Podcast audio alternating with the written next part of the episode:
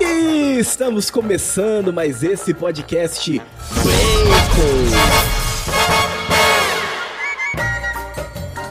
Tudo bem com você? Seja bem-vindo a mais um episódio do Bacon Podcast. E o meu nome é Lucas, e junto comigo estão os irmãos Mozambani, a Fernanda. E aí, gente, tudo bem? E também o Bruno. E hoje, para uma surra de informação, é isso? Bora para mais um. é isso aí, né? Uma surra de informações. Não tem uma melhor introdução do que essa, né? E estamos com ele, né, senhoras e senhores, depois também de muitos pedidos aqui, né? A gente tem uma fanbase aqui, né, do, do, do doutor Evandro Pontes, né? Então, senhoras e senhores, ele está no meio de nós. Seja bem-vindo nesse episódio, nesse podcast, nesse humilde podcast, Evandro. Oi, Lucas, Fernanda, Bruno. É, passa a noite o podcast? A gente tá gravando à noite, mas vai passar a noite? Se passar a noite, então é boa noite. Se passar de tarde, boa tarde. E obrigado pelo convite, estou à disposição. É, é uma honra estar aqui. É, só desculpa pelo nariz entupido, que esses dias aí tava, foi, foi difícil. Imagina que isso. Mas muito legal, uma, uma honra estar aqui. Sou, sou fã do podcast, vamos ver o que, que a gente consegue desenrolar hoje. Hoje a gente fica lisonjeado com essa informação. e com medo também. A gente não merece. É, e é claro, né? Então, já aproveitando aqui essa deixa, o podcast ele vai para as principais plataformas, né? De, os principais agregadores de podcast, então, nas quintas-feiras. E no YouTube ele estreia à noite, na quarta-feira, às oito e meia, né, da noite. Então, respondendo aí também a sua pergunta, tá, Evandro? E se você não segue, né, o Bacon ainda, se você ainda não conhece o nosso trabalho, vai lá no arroba BaconPodcastBR. Então lá você vai estar antenado ali com o lançamento dos podcasts, né, dos episódios. E também se inscreve no nosso canal no YouTube, como eu acabei de falar. Esse podcast ele também vai para o YouTube com imagens e depois os agregadores de podcast no formato tradicional mesmo, com mais edição, e no YouTube ali com sem muitas edições, né? Enfim. Então, se, se você quer nos ver, né? Se você quer ver como a gente é bonito, então vai lá no YouTube, né? Para poder nos acompanhar. Agora, se você prefere a forma tradicional, só ouvir mesmo, então vai nos agregadores de podcast. E no Spotify nós estamos sempre deixando uma pergunta: o que você achou desse episódio? Então interage lá com a gente, né? Muito bom, até mesmo para ajudar também no alcance, né? desse episódio, enfim. Evandro, por favor, então, né? Se apresente. Quem é o Evandro Pontes, né? Onde o pessoal pode te encontrar, enfim, se tiver algum link. Bom, é... eu sou advogado é, de direito societário, sou advogado empresarial na área de mercado de capitais já há muitos anos, desde os anos 90, eu venho fazendo a mesma coisa. Tive uma pequena interrupção na minha carreira por uma cretinice pessoal de querer ajudar na política, esse tipo de coisa. O meu nome acabou ficando é, em evidência fora da bolha a qual eu pertenço, né, que é essa bolha dos advogados de direito empresarial, ficou em evidência por conta da política. Muita gente me conheceu por intermédio disso, né? Mas é, foi um, um curto período em que eu tentei ajudar, não deu certo, o pessoal quis ir por outro rumo devem estar felizes agora com as suas decisões. E fora isso, como hobby, muita gente sabe, né? É, eu sou praticante de arte marcial já desde pequenininho, então uma forma de me encontrar é ou em algum campeonato de jiu-jitsu por aí, vocês vão me encontrar, ou na academia, é, três, quatro vezes por semana, ou, enfim, Redes sociais, eu tenho um Instagram bem humilde, assim, bem pequenininho, já com aquela placa na porta dizendo assim: não vou discutir política aqui no Instagram, não insista, e etc e tal. E aí eu acabei dando. E também não discuto direito, né? E aí acabei dando um foco é, mais a vida de santos, né? Então eu pego é, o santo do dia, às vezes quando é algum santo que eu conheço, algum santo da minha devoção, e eu acho que tem alguma coisa na, na, na, na geologia dele, na vida, na história do santo que possa ser interessante para quem segue, eu vou lá e conto alguma historinha sobre é, o respectivo santo. E tem aquilo que vocês é, comentaram aqui, né? Um pouquinho de pancadaria, uns vídeos lá, umas coisas de jiu-jitsu e tal. E outra coisa que eu também costumo postar bastante é foto de lugares bonitos. Que eu acho que a gente está com muita desgraça na vida, então tem que lembrar as pessoas que têm lugares bonitos e é de graça. Às vezes você ir na beira de um lago e na frente de um lugar bonito, é de graça, não custa nada. Você vai lá, senta, fica olhando uma hora, é uma maravilha isso, é, enfim, é acessível a qualquer um é, que tenha paciência que vá atrás das informações. Acho que basicamente é isso. Será que eu esqueci de alguma coisa? O resto é tudo exagero, mentira, fake news. O resto é tudo fake news. O Bacon também, ele estreia nas terças-feiras na Shockwave. Então, às terças-feiras. Que é onde eu assisto, por isso que eu perguntei. Isso. É, por isso que eu perguntei. Às terças-feiras, às 18 horas, ele estreia na Shockwave. Acredito que é esse horário que continua, é esse horário. Não sei se a Ju mudou alguma coisa, mas é. acredito que é esse horário mesmo. E também o Evan. É por ali que eu. Isso, o Evan também tem um trabalho lá também. Agora tá, tá, tá, tá sendo lançado aí às quintas-feiras, inclusive. É, se, nesse momento, né, tá sendo lançado o episódio do Vaticanismo, né, da série Vaticanismo. É, então lá você também consegue acompanhar também um pouquinho do trabalho dele. E é uma série também muito boa. Assim, outro nível, entendeu? E eu acredito que ainda vai ter muitas, muitos episódios ainda pela frente, né? É, foram poucos ainda que estreou, mas acho que vai ter ainda muita coisa ainda pela frente. É, e lá também dá para acompanhar também seu trabalho, né? É, são 10 episódios, hoje tá indo ao ar o quinto episódio, que, digamos assim, se você achar que é muita coisa, assista o de hoje, o quinto, porque o quinto é o mais importante de todos. Ah, maravilha. O quinto fala exatamente sobre a criação do Estado Vaticano. Isso aí. Muito bom, muito bom, então. Então, e o último recado, nossa campanha do Apoia-se aí está com tudo, né? Então, é, vai lá, clica no link que está na descrição para você também, se quiser nos ajudar, né, com algo a mais, vai lá então é, no apoia.se barra podcast e toda ajuda será bem-vinda e fica também a nossa, o nosso agradecimento a todos os apoiadores que nos ajudam a pagar o sistema que a gente usa, né? Novamente a gente migrou de sistema, a gente vai pulando Esse é um quando o sistema mais caro, né? É, isso é um pouquinho mais caro. quando os sistemas eles vão dando BO, a gente vai pulando e, e a gente teve que voltar para esse que é o mais caro, mas que é o melhor, não tem como. E, e assim, só para o pessoal entender também, é, como é um podcast, a gente precisa muito dos áudios separados, né, das faixas separadas. Então não é todo o sistema que disponibiliza isso. E geralmente nunca o sistema gratuito disponibiliza as faixas de áudio separadas. Sempre alguma coisa paga, né?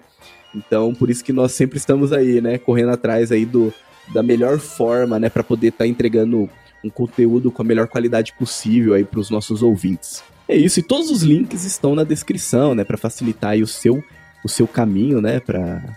A gente falou, falou, falou, mas no final tá tudo aqui na descrição, é só clicar aqui que facilita bastante. Então é isso, sem mais delongas. Muito bem, meus caros nerds dessa terra de Santa Cruz. Acompanhe mais esse episódio do Bacon Podcast.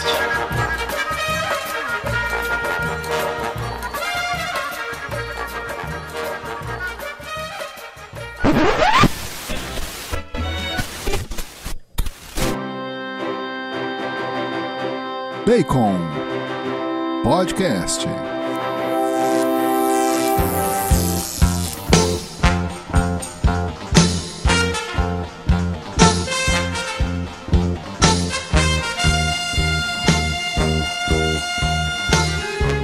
Bem, Bruno. Dê-nos então a sinopse desse episódio. Bom, esse episódio é, a gente resolveu trazer um convidado de peso né, que manja tudo daquilo que a gente não manja, artes marciais. A gente começou recentemente a lutar, mas a gente tá frango, a gente luta mal, a gente tá no começo, a gente só sente dor.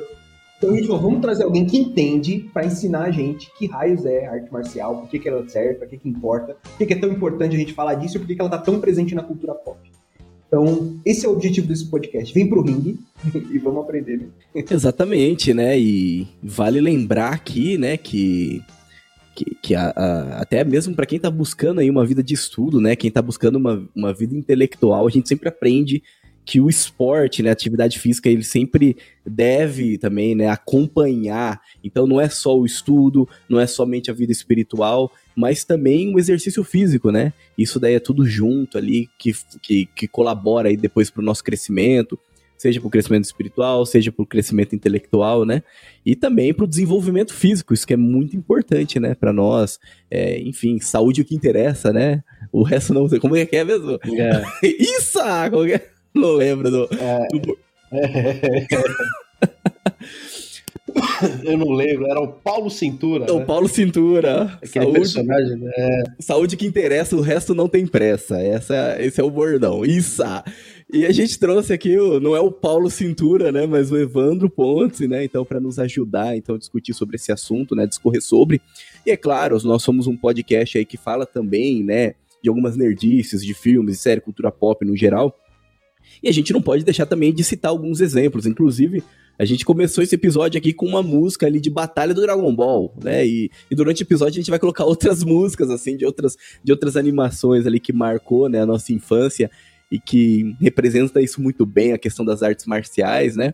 Mas também, é, não só o benefício que isso traz, mas a origem, né? Onde surgiu as artes marciais, então toda essa história por trás, que aqui no Bacon a gente sempre traz essas curiosidades, né?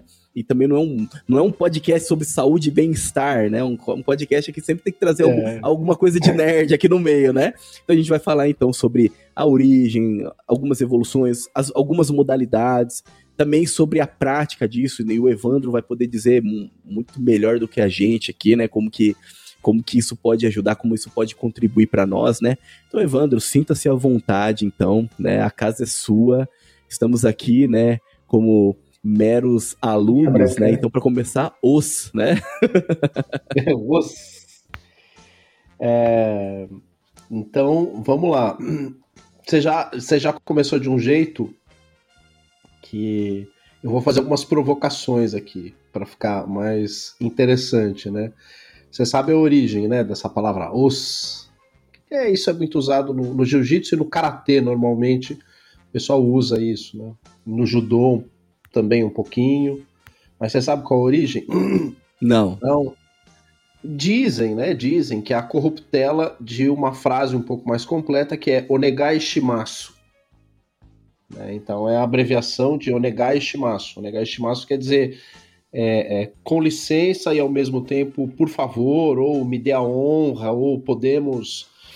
Então isso foi sendo, digamos assim, é, é vulgarizado dentro de artes marciais modernas e vai desde o, o, o, o com licença ou chamar alguém para treinar até o famoso entendi, compreendi. Quando o professor vai lá, mostra uma posição, mostra alguma coisa para você repetir, o aluno fala os como sinal de entendi. E olha que coisa é, interessante, né? A nossa noção de arte marcial é sempre ligada ao, ao, ao, ao universo oriental, em especial do Japão. Né? A gente não, não tem na nossa cabeça que possa possa ter ocorrido ou existido algum movimento, algum tipo de arte marcial tipicamente ocidental ou praticada pelo Ocidente ou no Ocidente. Lógico, muita gente vai dizer assim: ah, mas tem o jiu-jitsu brasileiro, cuja origem é japonesa. É, foi, é, digamos assim, adaptado a certas circunstâncias é, é pelo grão-mestre Hélio Gracie, mas a origem é, é, é japonesa, né? A gente tem isso em mente. É, é interessante você comentar isso porque a gente, eu e o Lucas, a gente começou recentemente a fazer karatê, né? E, e, é um negócio que eu comecei a pesquisar. Eu falei, cara, por que toda arte marcial é origem oriental, assim? Pô, e, a, e, a, e as civilizações da antiguidade do ocidente? Aí eu comecei a ir atrás, assim. Cara, o máximo que eu achei foi luta greco-romana. Só. E aí eu olhei e falei, não é, não, não parece tão legal, né? Então, você achou tudo, é. Você achou tudo. Não acha, né? Não tem. Você, acha, você tem então, você tem todo um, é, é, é, um sistema, uma disciplina de artes marciais, né? É, é, tipicamente ocidentais e as artes marciais tipicamente orientais. Seria uma maldade com vocês é, provocá-los para ver se vocês conseguem explicar qual que é a diferença né, principal entre a arte marcial mais ocidental e a arte marcial oriental. O que, que você vê de diferença quando você olhou a luta greco-romana, que é de fato o pilar das artes marciais digamos assim, europeias, né, ocidentais, mais ligadas ao, ao a nossa cultura greco-romana, né? Que diferença que você consegue visualizar, assim, do que você pode ver, né? Eu, eu vi muito pouco, sim, mas é, não me pareceu uma, uma, uma luta tão cheia de técnica. Me pareceu muito mais é, a visão que eu tive era os caras se agarrando ali, só que não parecia a mesma técnica de, de dominação que, por exemplo, você vê no, no agarra-agarra do jiu-jitsu. Então, eu, eu vi que parecia que não tinha técnica, não tinha muito, não era tão, tão precisa nos movimentos, assim, mas foi a impressão que eu tive, assim, olhando muito por cima. É, a luta greco-romana que depois evoluiu pro wrestling, né, e aí hoje depois ela se consolidou no wrestling americano, né, que é chamada luta olímpica. Ela tem o seu charme, tem suas características, e ela também tem o seu grau, digamos assim, de, de, de, de perigo. Mas ela tem, de fato, a sua limitação técnica por conta do que é imposto pelo aspecto esportivo da luta. Né? Então, o aspecto esportivo da luta, o que é que você tem que fazer e como você pontua e como você vence, é o que faz com que a gente acabe tendo essa visão, digamos assim, mais restrita. Né? Mas a visão mais restrita ela é dada por um aspecto esportivo da luta. Olha, por exemplo, o judô. Eu pratiquei o judô lá dos anos 80, anos 70, que era um judô muito mais amplo, era um judô muito mais rico, digamos assim, de possibilidades alternativas. Hoje é um judô que você vê feito para televisão, com muito mais regra do que golpe, né? com muito mais é, é, é, limitações é, é, é, de, de regra, digamos assim. Então, quer dizer, o árbitro passa a ser a figura mais importante do que os dois atletas. Os dois atletas que estão ali lutando, eles têm um acesso, digamos assim, a um arsenal muito menor de técnicas. Né? E o árbitro tem que se preparar muito mais. Sendo que quando eu comecei a fazer nos anos 80, finzinho dos anos 70, começo dos anos 80, era o contrário. Ser árbitro de judô era uma moleza era razoavelmente fácil, né? Você tinha, assim, eu comecei a arbitrar luta na faixa roxa, né? Era, era comum você ter é, a molecada já arbitrando lutas, porque não era difícil, você não tinha uma quantidade de regras tão grande. E o acesso à, à, à possibilidade de, de, golpes que podiam ser aplicados era muito maior. É... Só que com, com a evolução, digamos assim, da tecnologia, primeiro com televisão, depois com YouTube, etc., é, principalmente os esportes de natureza olímpica, Comitê Olímpico começou a colocar uma série de regras para tornar aquilo factível, televisível. Então, isso que você assiste de wrestling, de luta greco-romana. Luta greco-romana é uma modalidade e, e, e, a luta olímpica é, é outra, mas elas têm similaridades, digamos assim. Isso tudo é feito por conta desse é, efeito televisivo, né? De lá e, e, digamos assim, limitar a técnica e ampliar a quantidade de regras. Então, fica aquela coisa complicada, né? Para você ter acesso a um negócio desse, você tem que entender um monte de regras. Você não consegue, como telespectador, simplesmente sentar e assistir. Não é que nem futebol, você senta e fala, ah, tirando a regra do impedimento, né? Desculpa, Fernanda, mas é a regra do impedimento é é o problema para as moças e etc, Sim. como a gente fala no futebol. Mas futebol ele é autoexplicativo, você senta, olha e entende o que está acontecendo. Inclusive, eu fiquei com uma dúvida, é, porque você falou assim que a para a televisão, quando começou a ser televisionado, que começou a ter mais regra. Mas por quê? Porque ter mais regra, na minha percepção, torna o negócio mais chato. E aí a gente não vai entender. É, a gente assiste. Eu também uma, acho, concordo com você. assiste uma luta na TV, tipo, não dá pra entender nada, porque eu não sei as regras. Então, por que, que fizeram isso para passar na TV? Qual é a lógica? Eu não, não consegui entender. Então, são, são regras restritivas que fazem com que os atletas fiquem. É, então, eu vou falar do judô, por exemplo. Qualquer, qualquer coisa que você não precisa nem é, agarrar, você relou da cintura para baixo, tá desclassificado. Você encostou a mão na cintura para baixo, tá desclassificado. Então, o que, que o atleta faz? ele vai fazer a, troca, a famosa trocação de gola e manga. Os dois vão fazer gola e manga e vão ficar ali. E você tem uma quantidade X de golpes que ele vai poder aplicar. Nem todos os golpes podem mais. Então, como é uma quantidade pequena de golpes, fica fácil de você assistir. Porque você olha e você fala, ah, legal, jogou e pom. e assim, uhum. você só tem vazar e pom. Então ficou fácil de assistir, né? E assim, as regras que estão por trás que fazem com que o atleta tenha que fazer aquilo daquele jeito, essa você não precisa saber. Entendi. O atleta sabe. É, o, o, o, especialista, o expert, ele sabe. Né? E aí, às vezes, você fala: Ué, o que, que aconteceu? Por que, que foi desclassificado? O que, que aconteceu? Ah, na hora que tava rodando, ele botou a mão no joelho para tentar tirar, pum, desclassificou.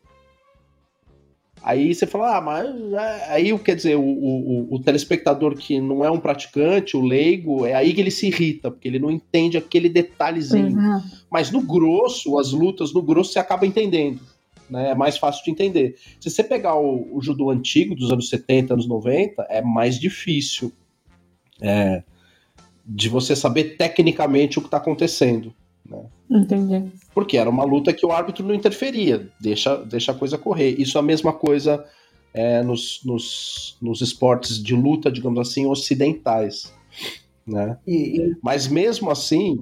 Fala, fala, fala. E é interessante porque ao mesmo tempo descaracterizou demais o que é, né? Porque, pô, é uma arte marcial, o negócio é pra né, defesa, pra, enfim, pra ataque, pra causar né, um, certo dano no seu adversário. E aí você pega o cara que, por exemplo, que a gente pratica, aí tem lá o, o parte mais de competição é o Shai Kumite, que é, é semi-contato. Só precisa encostar e terminar o golpe. Você não precisa. O golpe ele não precisa machucar, ele não precisa fazer nada. Você só precisa encostar e, e voltar o movimento. Então, pô, mas peraí.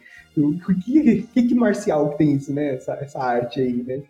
Parece muito mais um, uma, então, uma é. dança é... quase do que do que propriamente uma porque ela assim porque todas as artes marciais de modo geral elas têm de certa forma isolado, segregado e abandonado o aspecto da defesa pessoal para priorizar o chamado aspecto esportivo. Essa é a maior discussão que existe hoje no jiu-jitsu brasileiro.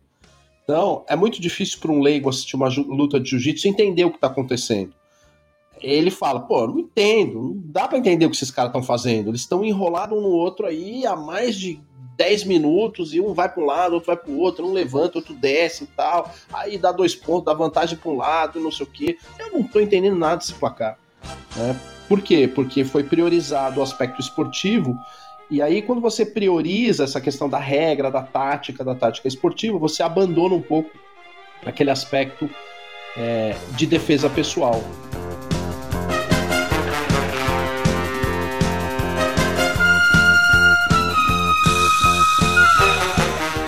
Agora a gente vai começar a entrar na, na, nas diferenças técnicas. A diferença das lutas, digamos assim, é, é, ocidentais para os orientais é exatamente como você monta a estrutura de defesa pessoal por trás daquela luta. Então, o que, que você vê, por exemplo, numa luta greco-romana? Você falou, é um agarra-agarra e etc. Mas o que, que você tem, digamos assim, de mais especial né, do que você percebe? Olhando na, na, na greco-romana ou no wrestling. Então, eu vou, eu vou te falar. É, é o supli, né? É aquela técnica de agarrar na cintura e fazer a famosa montanha-russa. Uhum. Você agarra na cintura, pum, e leva o seu adversário com as costas no chão, né? Que é diferente do que acontece, por exemplo, no karatê, no jiu-jitsu ou no judô. Então, o que você vê no karatê, no jiu-jitsu, no judô é digamos assim, uma dinâmica muito maior. Essas artes marciais elas são mais dinâmicas do que as artes marciais, por assim dizer, ocidentais. A luta greco-romana, ela deu origem, assim, ela na matriz, na origem dela, era uma prática marcial chamada pancrácio. Se eu não me engano, ainda na Grécia tentaram recuperar um pouco do pancrácio e etc. E do pancrácio é que sai tanto a luta greco-romana, e aí da luta greco-romana sai a luta olímpica, e é do pancrácio também que sai o, o boxe, a chamada uhum. nobre arte, né? o pugilismo. Ele sai dali. Então, esse é o sistema, digamos assim, ocidental.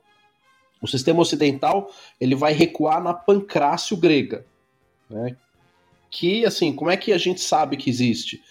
Você tem uma quantidade muito grande, mas muito grande. Vocês fizeram uma pesquisa aí no Google sobre pancrácio, é, é, vocês vão identificar uma quantidade muito grande de pratos, de vasos com desenhos é, de lutadores gregos e tal, com a mão enfaixada, alguns fazendo suplir, alguns fazendo. Assim, é, é, é interessante você ver isso na, na história, né? Vou te dar um outro exemplo. Eu estive há um tempo atrás, estava na Itália e fui visitar Ostia Antica. Ostia Antica é uma cidade é, que ficava a uns 30 quilômetros de Roma e ficava na foz do, do, do rio é, Tevere, do rio Tibre. E ali você tinha um porto em Ostia, né, que era o porto que dava acesso ao norte da África. E pô, era um dos portos mais importantes para o comércio romano na época, era por ali. Era por ali que entrava e saía produtos, era uma cidade comercial muito importante. E é uma cidade completinha. Você pode ir lá visitar a Ostia Antiga, então você tem o centro, você tem a parte residencial, é, é uma baita visita, é um, é um baita é um baita passeio. E tem um museuzinho de coisas que eles acharam, né? Assim, é, coisas que eles acharam dentro da cidade lá, então estátuas e etc. E tem uma parte lá de Ostia Antiga que pertence que pertencia às instalações dos soldados romanos. E uma parte desses. Não sei se a gente pode utilizar esse nome moderno, quartel. Mas assim, era um quartel onde ficavam lá os soldados. E dentro desse quartel você tinha uma parte lá que era o ginásio. O gimnasium. Que era onde eles praticavam, deviam praticar pancrácio ali dentro. Né? E uma coisa curiosa é que no museu você tem várias estátuas, né? E as estátuas são estátuas de, de golpes, de movimento, de movimentos, assim. São dois é, guerreiros, então provavelmente devia ter umas figuras na parede de golpes que eles deviam é, praticar e tinha umas estátuas. As estátuas estão dentro do museu. E tem vários golpes ali que são curiosos, que são golpes de judô, né? O famoso Iponseo e o Kataguruma. Aí você fala, pô, como é que esse sistema, digamos assim, de, de, de luta agarrada e de queda aparece aqui? E aí, se você for ver em vasos gregos, são golpes muito parecidos com os golpes do judô. Que também aparecem no pancrácio. E que de vez em quando, quando você vê alguma luta é, greco-romana ou luta olímpica, você vê esses golpes também sendo aplicados muito parecidos com os, com os orientais, né? E agora vem o vem, digamos assim, vamos lá, eu, vamos ver se eu consigo fazer é, é a, a, a, virada de chave para vocês. Bom, então, se tem essa semelhança, é, se tem essa semelhança entre o sistema oriental e o sistema ocidental, qual é a diferença entre um e outro? Por que o sistema oriental é mais dinâmico? do que o sistema ocidental de luta. Eu larguei aqui uma dica para vocês. Aonde é que é, sobre o aspecto histórico eu consigo material para te provar o que eu estou falando? Japão?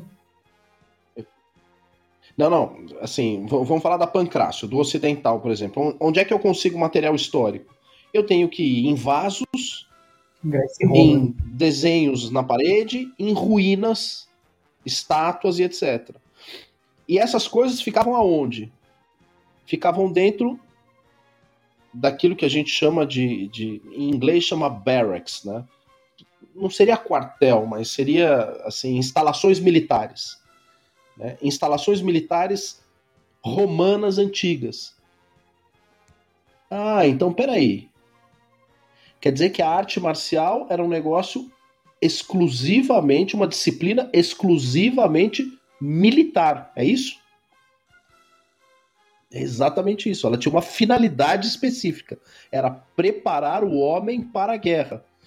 Podemos entrar já na parte de nerdismo? Os 300 de Esparta. O que, que o Leonardo está fazendo? O Leonardo, o Leônidas está fazendo no começo do filme? Ele está treinando o filho dele.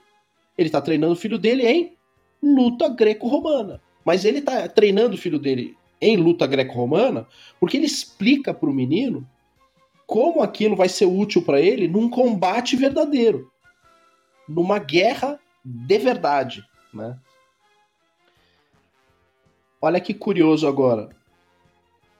Como é que eu sei que as artes marciais orientais, principalmente as japonesas, são mais dinâmicas do que as ocidentais. Para isso, eu preciso entender como é a estrutura de combate militar ocidental, portanto, grega e romana.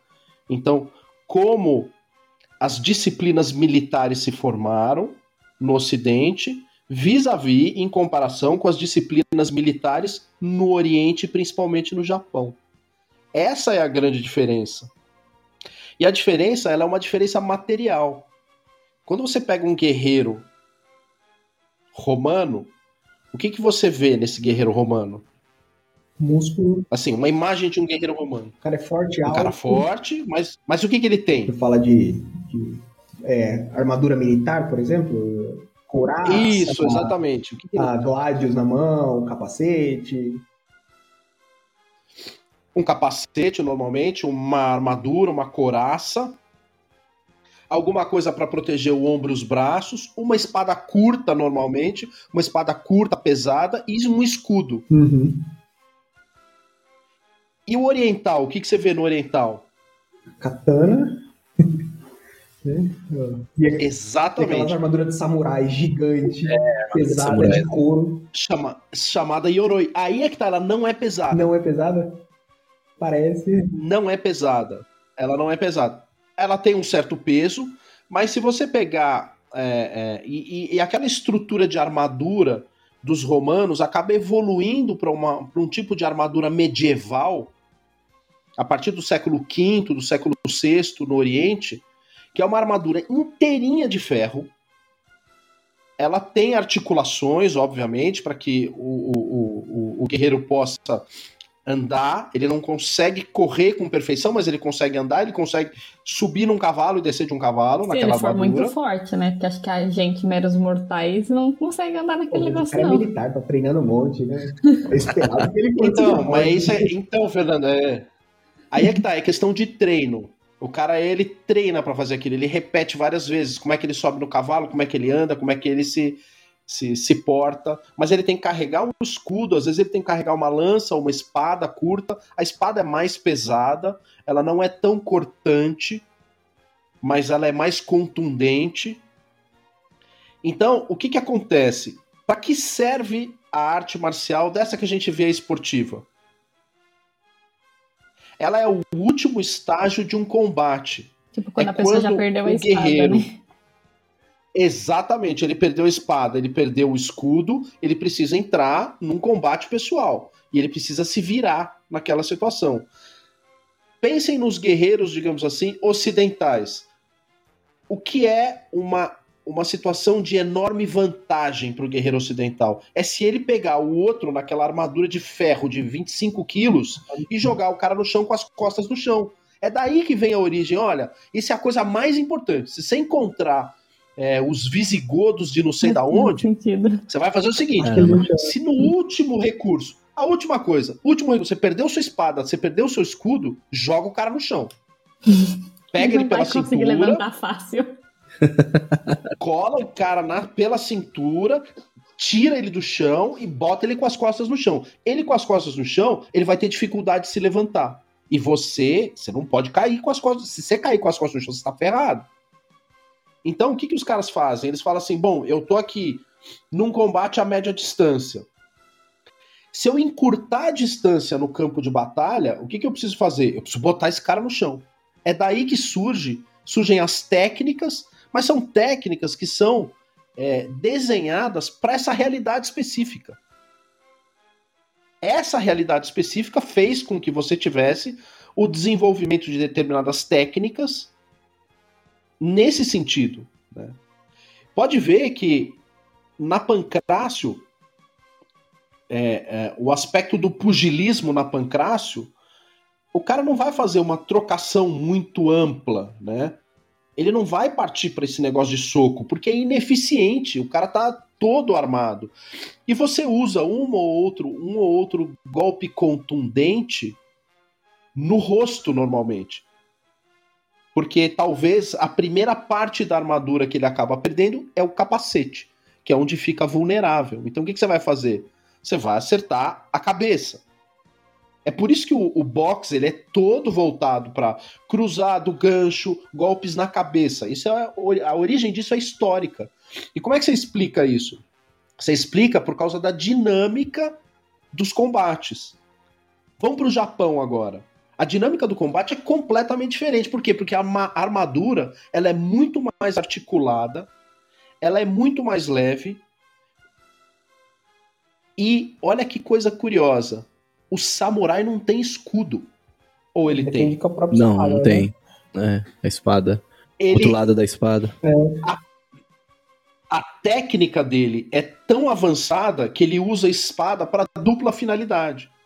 Então, a espada dele é mais leve, ela é mais resistente, a forja dela é muito mais eficiente do que de uma, de uma espada ocidental. Sendo mais leve, ela é altamente cortante, é muito cortante. E aí o que, que acontece? A armadura do, do, do samurai, como ela é muito mais leve, ela é toda articulada. Então ele se mexe com muito mais facilidade. Ele tem uma movimentação muito mais dinâmica. E ele consegue ser então, muito o que mais que acontece rápido também, você... né? Ele consegue ser mais rápido. Então ele vai depender muito mais da agilidade, menos da força dele. Então, o que, que acontece com o guerreiro japonês medieval? Esse guerreiro, ele não tem uma dependência tão grande da força, ele tem uma dependência muito menor da força. Primeiro, porque a espada dele tem um alcance maior. Segundo, que ele consegue resolver uma quantidade de problemas no campo de batalha cinco, seis vezes maior do que um ocidental. O ocidental tem que chegar perto, tem que bater, é muita armadura, o japonês não, ele tem uma armadura gigante, mas essa armadura ela tem alguns pontos que ele consegue explorar, mas o cara tem que ser muito preciso. Não é para qualquer um. Ele tem que treinar muito para poder fazer com que a lâmina dele passe nesses pontos de vulnerabilidade. Mas imagina que numa batalha, como a batalha de Sekigahara, por exemplo, que teve 300 mil mortes numa tarde. Uma batalha como essa, num confronto pessoal, os dois perdem a espada. Inexoravelmente ele vai ter que usar o chamado Taijitsu ou Jiu-Jitsu. Ele vai ter que lutar agarrado, a luta agarrada. E aonde ele vai, é, digamos assim, atacar? Exatamente onde está articulado. E onde é articulado na armadura de um samurai? É braço, cotovelo e o pescoço. Então ele vai atacar o pescoço, ele vai atacar o braço. É daí que vem a origem. Ela vem do campo de batalha. Efetivamente do campo de batalha. Essa é a diferença entre um jiu-jitsu, um judô. E assim, depois várias artes que faziam parte, digamos assim, do, do combate físico, que era o chamado taijitsu, né? Vai gerar uma quantidade enorme de outras é, de outras subcategorias de combate, como o Karate Do, que é o que vocês estão fazendo, que é uma espécie de pugilismo, né? Então é quando você não está tão na curta distância, mas também não está numa longa distância para lutar armado. Você está numa média distância, então na média distância você já consegue acertar alguma coisa, né? E, e resolver com, com, com um golpe contundente. E aí é que você começa a ter uma riqueza muito maior na, nas artes marciais orientais. As artes marciais orientais, eles desenvolveram um sistema militar muito mais muito mais avançado, muito mais eficiente.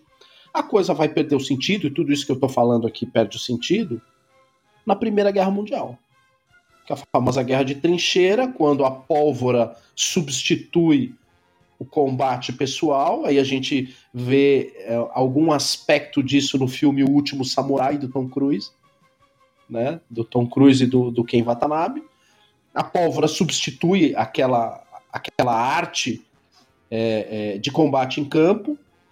Isso se consolida na Primeira Guerra Mundial. A Segunda Guerra Mundial ela fica mais sofisticada ainda, porque você é, tem a artilharia prevalecendo em relação à infantaria, né? Então, qual, qual a, das armas militares, sempre a arma mais, é, é, digamos assim, mais importante sempre foi a infantaria, né? Até a Segunda Guerra Mundial, porque aí a artilharia, e principalmente a artilharia aeronáutica, o uso do avião e o uso de, de instrumentos de balística passam a substituir e a necessidade do soldado entrar em combate corpo a corpo, ela desaparece até as guerras modernas. Você não vai ter mais qualquer necessidade, inclusive, de ter um soldado dirigindo um avião. Agora a gente já está na fase da guerra de drone. Então, você não precisa entrar em contato pessoal. E é que a gente olha as guerras hoje e esquece os 3 mil anos de, de, de, de história lenta e de consolidação para que é, esses sistemas marciais, digamos assim, acabassem se tornando disciplinas de ensino.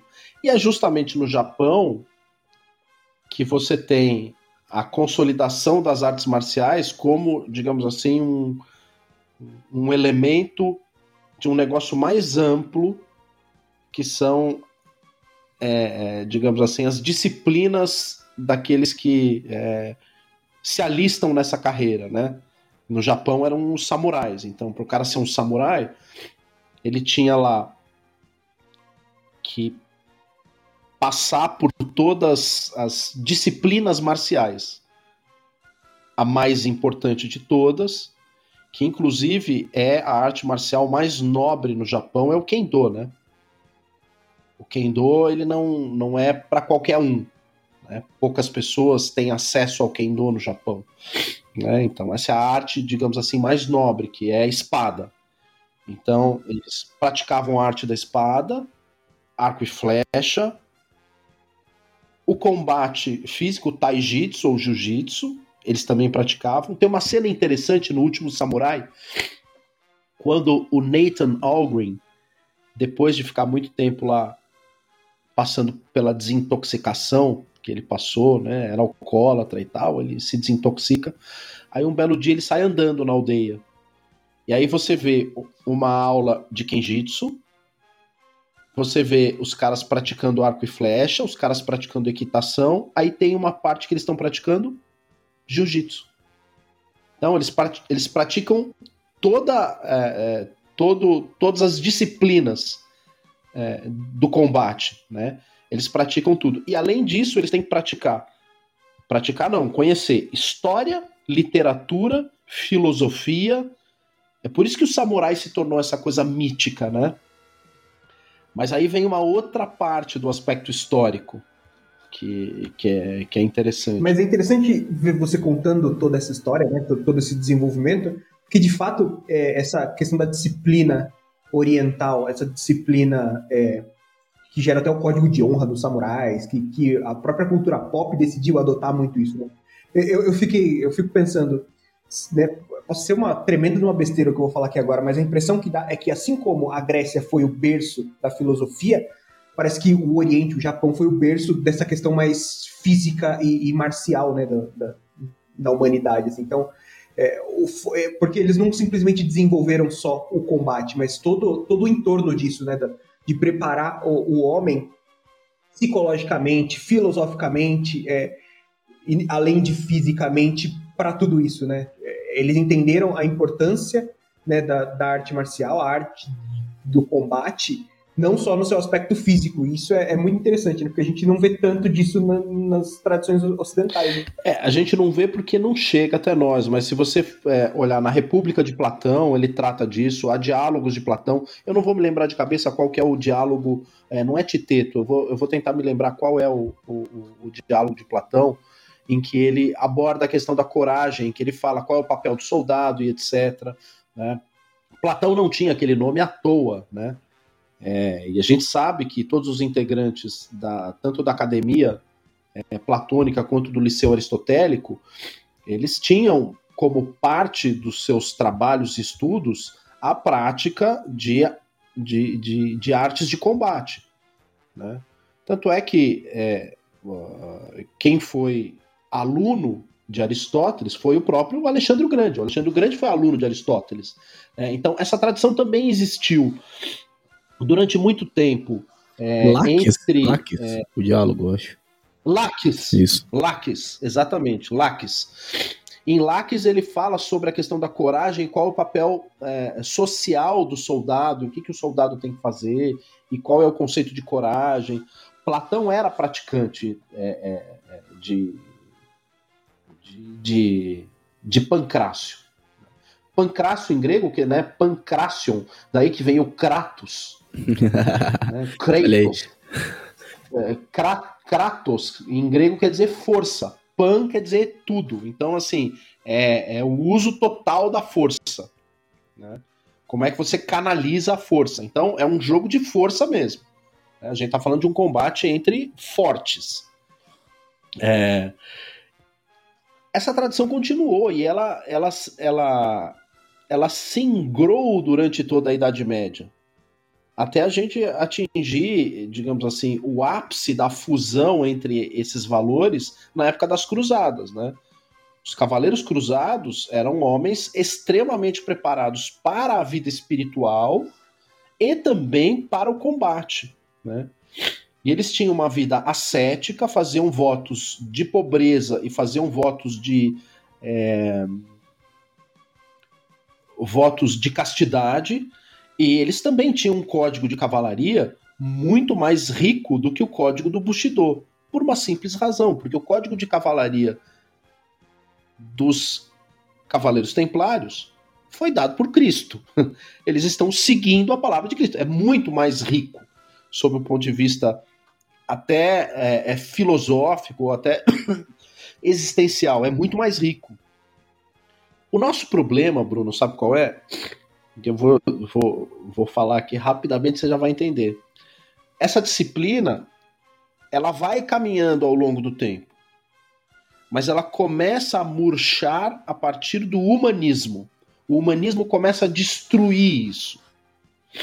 Quando você começa a ter filósofos humanistas, esses filósofos humanistas, uma das coisas que esses filósofos humanistas atacam com veemência é justamente o aspecto marcial das disciplinas éticas.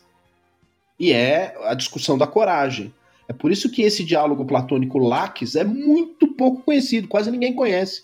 Ninguém discute hoje. Em escola de filosofia, ninguém fala disso. Né? E aí você vai pegar esses caras tipo Maquiavel, Descartes. O Maquiavel é uma ode à covardia. Se você olhar, ele ensina o príncipe a ser um vagabundo, um mentiroso, um covarde, um, um, um trapaceiro. Um trapaceiro, exatamente. Exa e eles ficam louvando esse tipo de coisa. Totalmente oposto Até da coragem, né?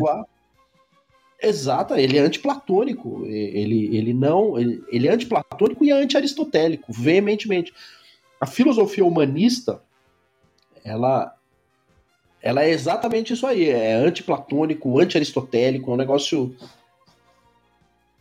é, repulsivo, digamos assim, moralmente falando, eticamente falando.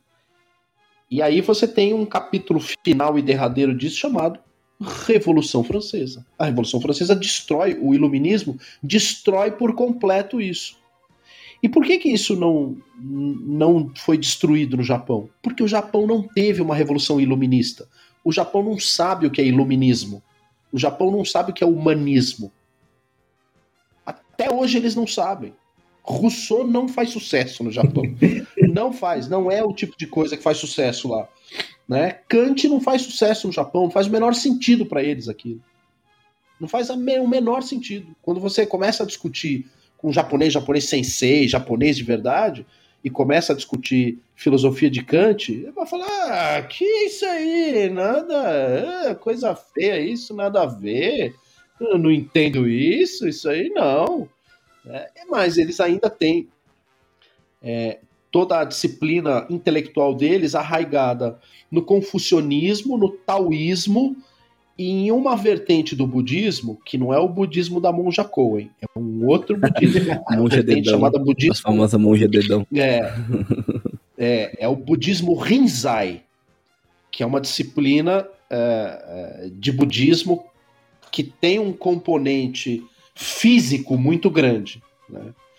Então, por exemplo, os, a, a, as disciplinas de meditação no budismo Rinzai, elas só são possíveis depois que você tem exercícios físicos que levam as pessoas a grande exaustão, é, principalmente exercícios físicos em situações é, desconfortáveis, principalmente frio. Então, o cara treinar na neve durante muito tempo.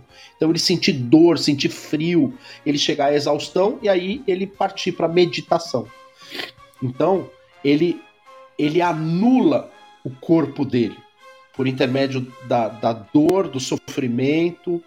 Né? Ele, ele tem toda uma disciplina de lutar na neve, etc., para sentir dor, para sentir frio e etc. E a partir daquilo ele partir para meditação.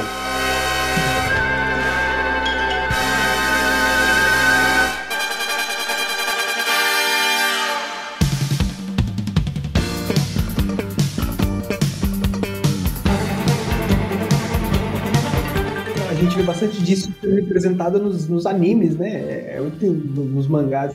Quase todas as, as histórias têm o, o, personagem principal ali, o, o mocinho, passando por um processo de sofrimento, de treino na neve, de luta, de o cara não aguenta mais, aí você pega o Dragon Ball, ele vai lá até pra uma outra dimensão de tempo treinar pra conseguir sofrer Não, o Dragon Ball, o Goku, tempo, é. ele tem que treinar até depois da morte, é. né? Ele morre lá, aí fica só o Gohan treinando com o Piccolo, é. e ele no céu, né, no céu lá, ele ainda tá treinando, ainda tá lutando, ainda tá, né? É isso aí. É, é ele vai buscar exaustão para fazer aquilo que nós católicos chamamos de mortificação do corpo. Ele vai mortificar o corpo. O corpo dele não tem valor. Acho que melhor exemplo de mortificação, falando de anime, né? Eu acho que é o próprio Shiryu, né? Que tem que fazer a cachoeira inverter, né? A... Olha todo soco pra cima até inverter a cachoeira. Até inverter a cachoeira. Desculpa, continua. Então, mas acho que basicamente é isso. Deu pra, deu pra gente capturar. O que, que existe no Japão como aspecto histórico que fez com que as artes marciais foram, fossem para um caminho de disciplina que no Ocidente elas se perderam. No Ocidente acabou se perdendo totalmente. Né? A coisa se perdeu e virou o aspecto de jogo, ou de disputa, ou de duelo. Né? Você tem também a, a invenção do fencing, né? da esgrima, né? da esgrima ocidental, ela está dentro de um aspecto, digamos assim, de etiqueta, de duelo, um aspecto de pequena nobreza, né? E aí isso de pequena nobreza migra depois da Revolução Francesa para a pequena burguesia, né? Como diria Rui Costa, Rui Pimenta do PCO, é coisa da pequena burguesia. Então, como é que essa coisa migra da pequena nobreza para a pequena burguesia? É justamente porque você tem uma Revolução Francesa. Né? No Japão você não tem isso. O que é que você tem no Japão? Isso historicamente é fundamental. Para você poder entender é, a evolução das artes marciais japonesas, você tem que entender esse aspecto histórico específico do Japão, que é a criação do shogunato Tokugawa. Você tem no finzinho do século XVI uma disputa entre vários clãs e vários daimyos.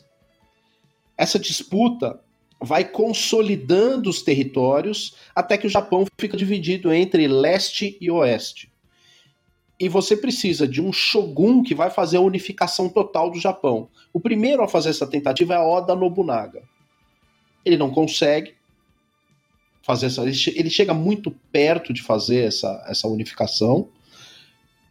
Depois você tem é, Ieyasu, não, não, não. Antes de Ieyasu teve um outro cara. É... Toyotomi Hideyoshi.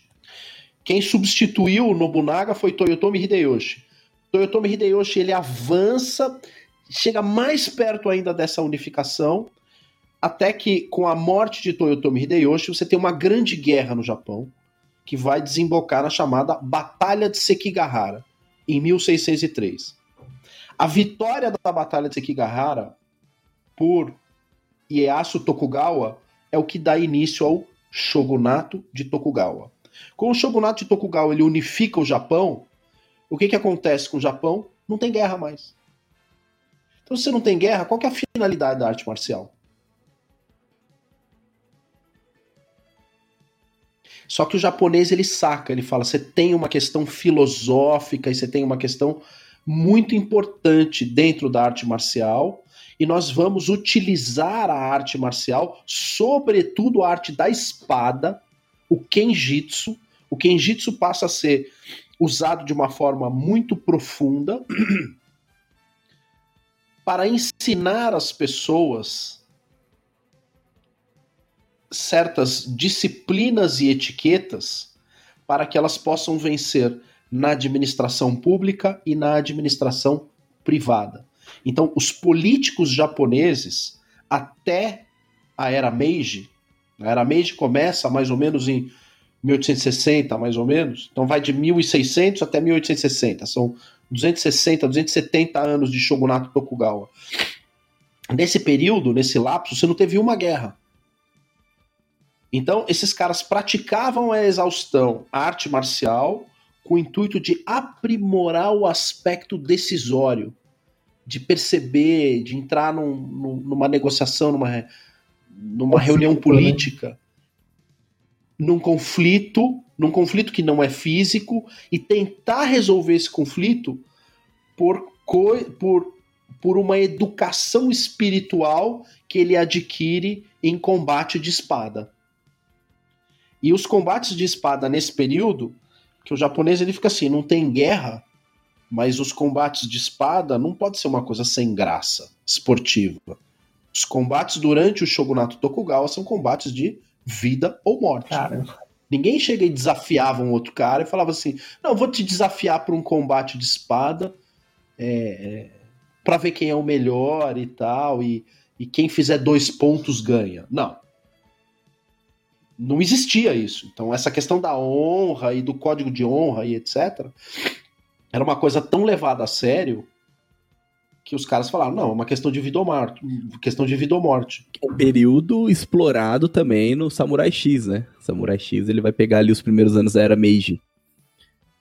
Que, que traz muito isso mesmo, né? Exato, é. Os primeiros anos da era Meiji, porque a era Meiji ela destrói completamente isso. O, o, o Imperador Meiji ele destrói a classe samurai. Ele elimina a classe samurai. Isso é bem retratado no filme do Último Samurai do Tom Cruise. Né? Então ele elimina a classe samurai. E aí que você começa com as artes marciais modernas.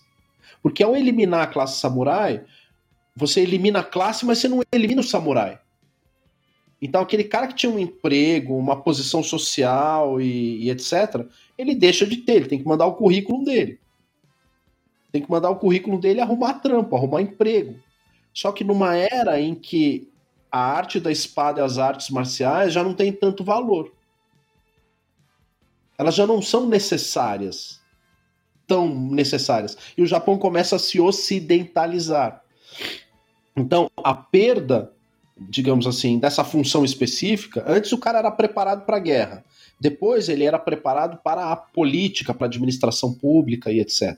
E ele usava os princípios de arte da espada para isso. Aí depois, em um determinado período em que a arte da administração ela passa a ser influenciada pelos liberais ingleses, então você recebe toda uma disciplina smithiana para a construção do Japão moderno, e os caras vêm com a ciência econômica e etc, falando, não, não, esse negócio aí, isso é uma coisa tribal, essa coisa de espada, de bushido, isso aí é tribal. E o que, que acontece com esses caras? Eles acabam se colocando à margem da sociedade, e à margem da sociedade eles vão fazer o que eles sabem, que é passar para frente o conhecimento deles. E aí você começa a ter essas escolas com a finalidade de treinar pessoas para combates, para duelos. Aí começa a virar esportivo, né? Exato. Não só esportivo, o cara começa a, a lutar por dinheiro. Isso começa a acontecer no fim do século XIX e início do século XX. Esses caras começam a lutar por dinheiro no Japão. Né? Começa a ficar uma coisa feia e etc. Nem todo mundo aprova. É... Você tem uma das medidas para a eliminação da classe samurai é a entrega ou a aposentadoria da espada, né? O cara não pode mais portar a espada publicamente. Antigamente, o que designava um samurai, você olhava pro cara e falava, como é que você sabe que esse cara é um samurai? Né? Você tá lá, Japão 1720, tá andando na rua lá, em Tóquio, em Edo. Como é que você sabe que um cara é samurai e outro não é? Espada na cinta. Então, mas esse é um detalhe importante. O samurai, ele sempre portava duas espadas, uma espada longa e uma espada curta. O comerciante, ele portava uma espada curta, sempre. E o agricultor, ou digamos assim, aquele. É, aquele que estava no extrato social mais baixo, que normalmente era o plantador de arroz, o agricultor, é, o, o, o, pequeno ferreiro e etc., esse não podia portar nada, nenhuma espada. Então, no meio do caminho, você tinha o cara que portava espada curta, que era o comerciante ou intermediário, e o samurai era o administrador público, ele portava duas espadas. A dinastia Meiji fala: ninguém mais pode portar espada publicamente. Acabou, agora você se identifica com o seu RG. Sei lá como é que ele se identificava. Agora imagina o cara ter que deixar a espada dele em casa e ser igual ao outro. Então, a Revolução Francesa no Japão é a dinastia Meiji.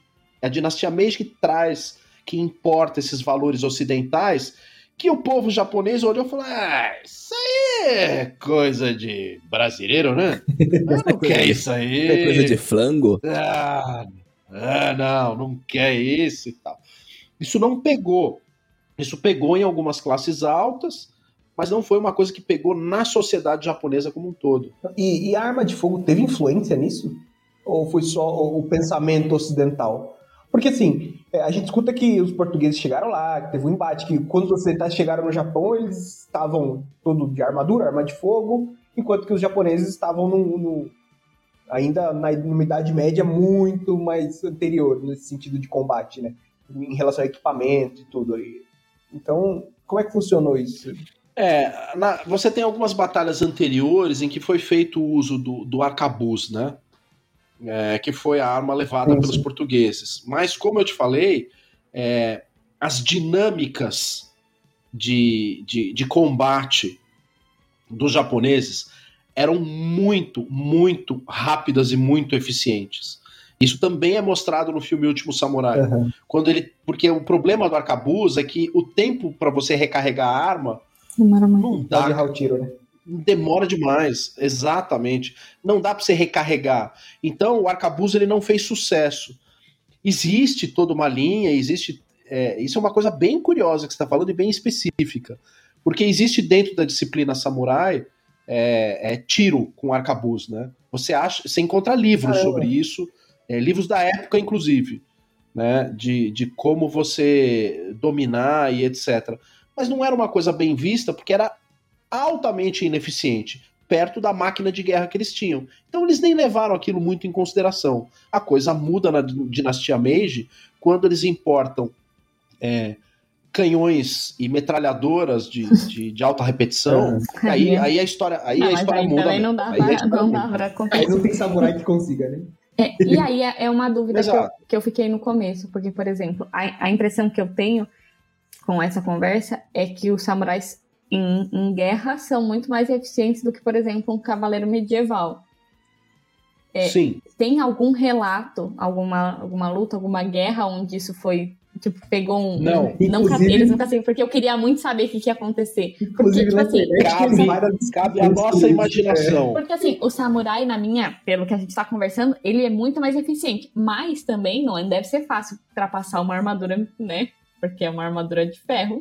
Nunca, nunca se testou eu isso. O Japão muito, muito. Foi, é, o Japão é, ele conseguiu um isolamento em relação ao continente já com a tentativa de, de, de invasão do Japão pelo Gengis Khan. O Gengis Khan foi o uhum. último cara que tentou entrar no Japão. Né? A gente tá falando de 1300 e, 1320, 1300 e alguma coisa. O, o jogo né? que então, você comprou, foi... é, é disso aí, não é? O jogo é sobre isso, é o Ghost of Tsushima, né? Ah, o Ghost of Tsushima. É. é um bom jogo, inclusive. Então, assim, o Gengis Khan ele tenta invadir. É... Isso aí, é, é, se eu não me engano, é shogunato de Akigawa, né? Isso é o, o shogunato do século 13, 14, anterior à Batalha de Sekigahara, né? Quando o Japão é, é, ainda era uma colcha de retalhos e eles estavam brigando internamente entre si. E aí o Gengis Khan ele tenta invadir, chega lá e assim não, não consegue desembarcar.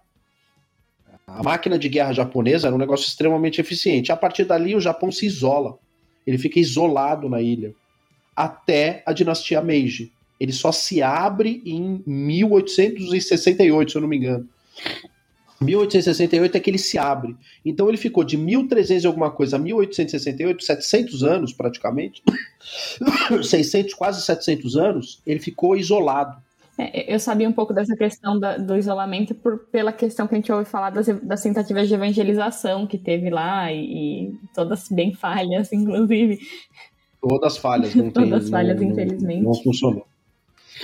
É. E aí a gente nunca teve, de fato, esse embate, né, de, de, ocidentais contra orientais em um, um embate físico, né?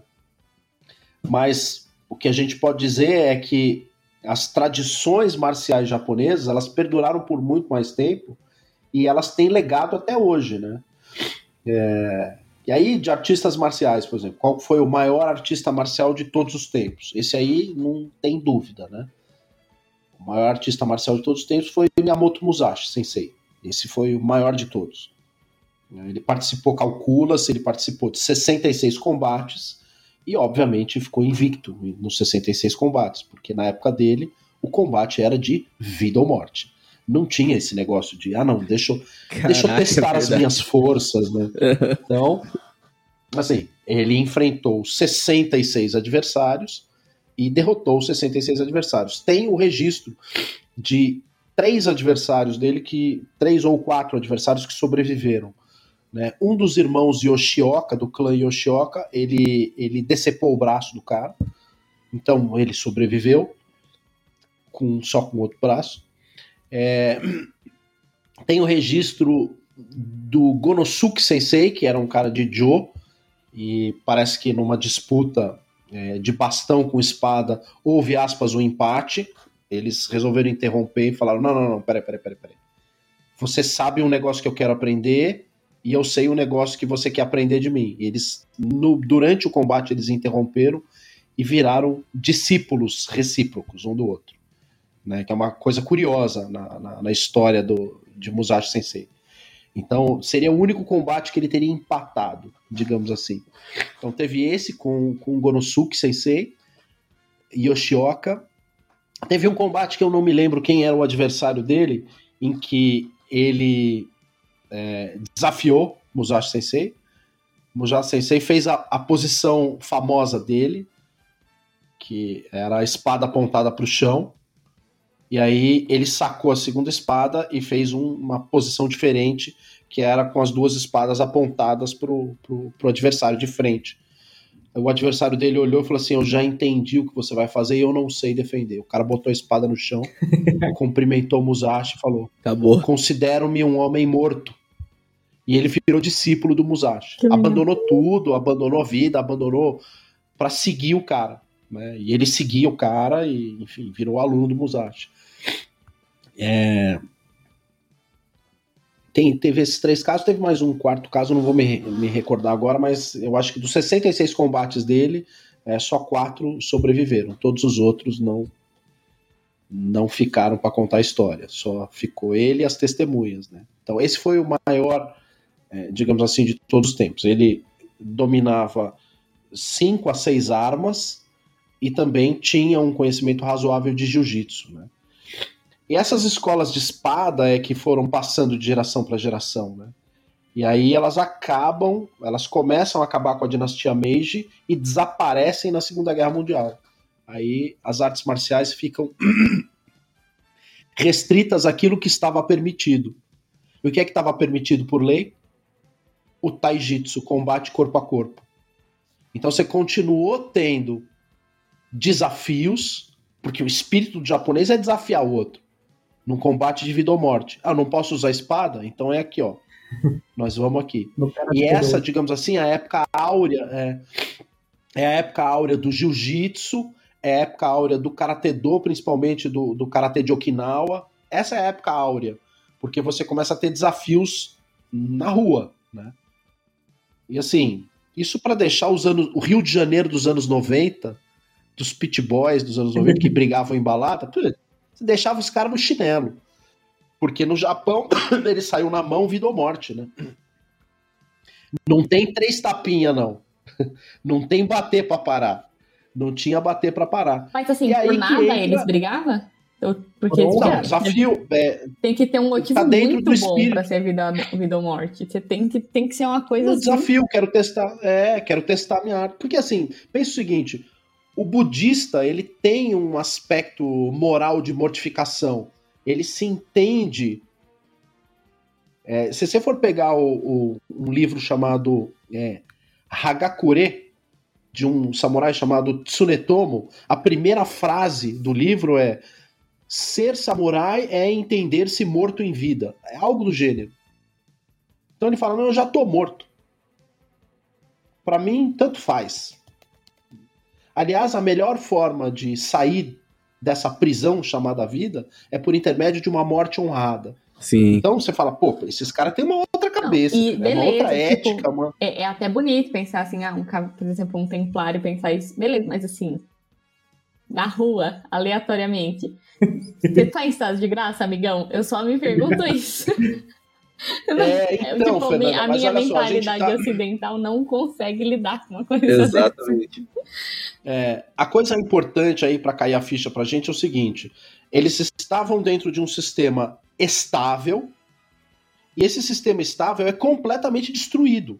O cara fala, pô, eu não posso sair da minha casa portando a minha espada. Eu não posso. Seria a mesma coisa que, assim, não é a mesma coisa, tá? Mas na cabeça do japonês era algo semelhante. Ele diz assim: você não pode mais sair com o teu terço na rua. Você tem que deixar em casa, você tem que praticar em casa. Então o cara fala, cara, não, tanto faz, pra mim tanto faz. Se me matarem lá, tanto faz. Minha missão como samurai tá cumprida. Né? Então eles não tinham. É, é, é muito mais do que destemor que eles tinham, né? Era desprendimento completo. Um samurai ele, é- ele tem desprendimento completo. Ele tem desprendimento pela própria vida e pela vida do outro também. É, é- é um- aí é que a, a- a ética cristã não compreende, né? Porque, assim, eles estão num grau de desprendimento sem estar em estado de graça, que pra eles tanto faz. Pesado, Aí é perigosíssimo. É. Não, e, e o pior é esse, porque Qual- imagina, ah, vamos supor, ó, pensamento aqui, vamos pensar que a pessoa tá em estado de graça, mas ela vai sair na mão com outra pessoa, entendeu? O estado de graça naquele momento, a chance de se perder é muito alta. É muito É, a perigoso. gente está cara. falando, é, a gente tá falando essencialmente na, né, é, na linguagem católica a gente chama de idólatra, mas na verdade o budista não é um idólatra, ele é um ateu, né? E assim, para ele o, o desprendimento dele é tão grande que ele pode entrar numa situação monástica de buscar o nirvana e etc, onde ele vai ter uma alimentação regrada, ele vai viver uma vida absolutamente casta, ou ele pode ir para o lado contrário. Por isso que você acha, principalmente nos filmes de samurai, é, alcoólatras. Sim. Né? O cara ele vai falar, vou meter, a, vou, vou meter a cabeça no saque. Então você também tinha esse problema. O cara pode ir tanto para esse lado da, da, da mortificação total por intermédio de, de, de castidade, concentração e etc. Ou como ele pode ir para a mortificação para o lado do, do alcoolismo, se entregar a, a, a, a devaneios e, e delírios, desejos e se entregar a todo qualquer desejo. É a estrutura, é a estrutura do herói solitário, né? Que beira quase o anti-herói. É. o herói solitário, tipo, que É. coloca tudo a perder ali a qualquer momento, tipo, não, não me importo muito com esse momento. Na verdade, é uma oportunidade de escapar desse mundo, né? Que é coisa que tá feia. Né? E é a oportunidade que eu tenho, Exato. morte honrosa, defendendo a estrutura do herói solitário, defendendo uma criança, defendendo alguém ali que está em perigo. Minha vida toda desgraçada, mas aquele momento ali é a minha salvação, né? Praticamente isso. É. Tem um filme do Kurosawa muito, muito legal chamado Depois da Chuva. É o último filme do Kurosawa. É o, é o, é, ele filma depois da chuva e acho que um mês depois ele falece. Que mostra exatamente isso. É um cara que não tem nada, não tem perspectiva nenhuma, já tá no fim da dinastia Meiji. Ele sai pedindo comida, fazendo as coisas, mas o cara se mete em altas tretas. Assim. Por isso. que ele é um cara, digamos assim, ele fala, cara, não tenho esperança, ele não tem é, um- uma característica importante do samurai é que o samurai não conhece a virtude cardinal da esperança. Ele não tem esperança. Ele é ateu. Ele não tem esperança. Sim, não é. Ele não tem esperança nesse mundo, nem no outro, nem em nenhum. Ele não tem. Aí não tem esperança, ele não tem caridade. O que, que ele tem? Ele tem coragem. Só isso que ele tem. As outras virtudes ele não tem. Ele pode não ter moderação, como na maioria das vezes ele não tem. Ele não tem temperança. Mas ele tem a coragem dele, é um negócio assim. Absurdo.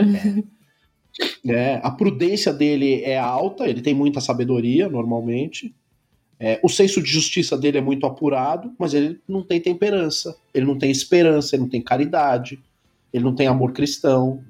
É, há uma lacuna de virtudes no, no, no, no- no código Bushido que é curioso. Atrai né, o jovem, o jovem vê essa coisa da, da, da coragem, da justiça e da grande sabedoria acontecendo, mas ele não vê que por trás disso existe a lacuna dessas é, dessas virtudes que acabam gerando esse tipo de anti-herói que o Lucas fala, que é muito comum no cinema Shambara. Se você for pegar filmes de samurai, é muito comum ver essa figura. Nos Sete Samurais você tem dois dos Sete Samurais que são exatamente essa figura. O cara fala, não tem Também. esperança E, nenhuma. e quando eu assisti esse filme, eu até pensei, eu falei, meu, isso aí é um samurai? Tipo, esperava mais, sabe? Foi, foi um pouco decepcionante. Porque É. eu falei, "Ca- pra mim, na, na minha visão, o samurai tinha que ser, tipo, quase um santo. E não, não é, né? É exatamente por não, essa. não é. Por essa Não é, ele não é católico, ele é budista. Sim, sim. É, ele Não, é taoísta, ele é mas, mas eu, confucionista. digo, eu digo um santo na, na, na versão deles, claro. É, na versão É. budista. Só que não é.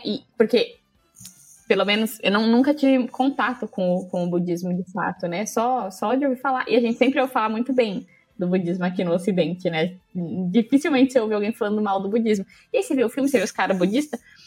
Não é, aque, não é aquele, aquele santo irrepreensível que você imagina que ele fosse.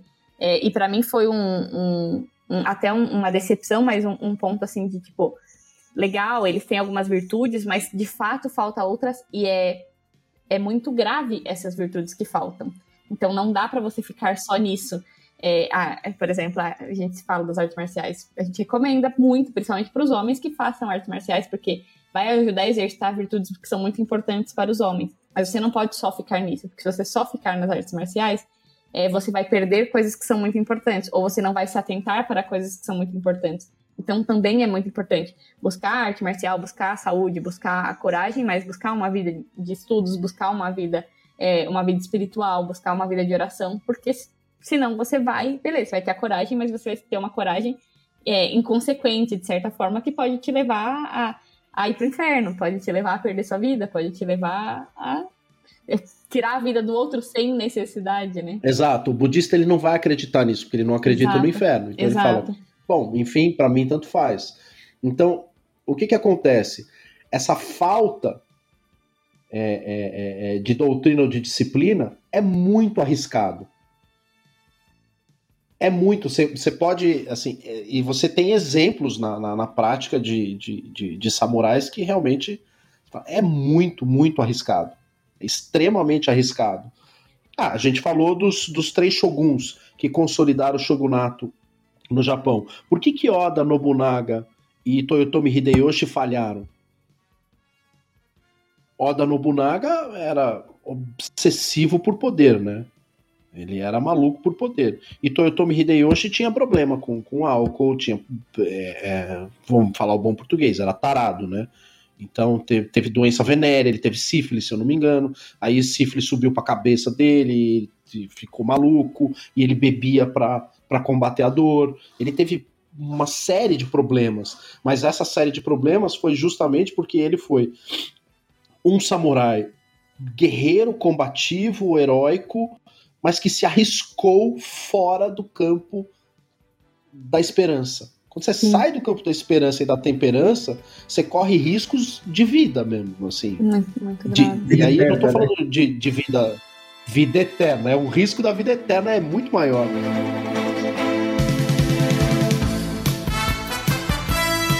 esse desprendimento que eles têm da vida, por um lado, numa, numa perspectiva católica da coisa, é interessante desde que naquela visão de que sou peregrino aqui, estou disposto a dar a minha vida por Cristo, estou disposto a, a, a morrer pela minha fé se necessário for, né? Então, é, tem, um, tem um, um, um tempero muito diferente na nossa ótica. Então, aí esse desprendimento da vida, ele ganha o brinde da esperança, porque você tá de olho na vida eterna, então não é um desprendimento qualquer, né? Você tá de olho numa vida é, que Na verdade, esse mais. desprendimento ele só tem sentido se existe uma esperança. Exato. Porque sem, sem a esperança, esse desprendimento ele, ele acaba caindo num vazio existencial, Exato. de certa forma. É, né? o desprendimento da vida Exato. porque a vida eterna você tá de olho nela, né? Você espera por ela. vamos, vamos, vamos, vamos descer um pouquinho mais nisso que a Fernanda acabou de falar. É, Miyamoto Musashi Sensei, ele foi artista marcial, mas ao mesmo tempo ele foi arquiteto, ele foi pintor, ele foi escultor, ele foi poeta, ele foi filósofo. Ele foi, é, digamos assim, um, um, Ele não foi humanista, né? Mas ele foi um cara completo. Ele foi um samurai completo. E além disso, venceu 66 duelos de vida ou morte. Muito bem. O seu livro mais famoso, que é o chamado Livro dos Cinco Anéis, em que ele fala de técnicas, mas ele fala de filosofia. É, é, um, é um livro fascinante. O livro dos Cinco Anéis é um livro fascinante. É um dos meus livros prediletos. O último capítulo, que em japonês é o capítulo do Mu. E aí, para quem gosta de Demon Slayer, vai adorar Olha os, os Cinco Anéis. Porque ele divide entre água, fogo, vento.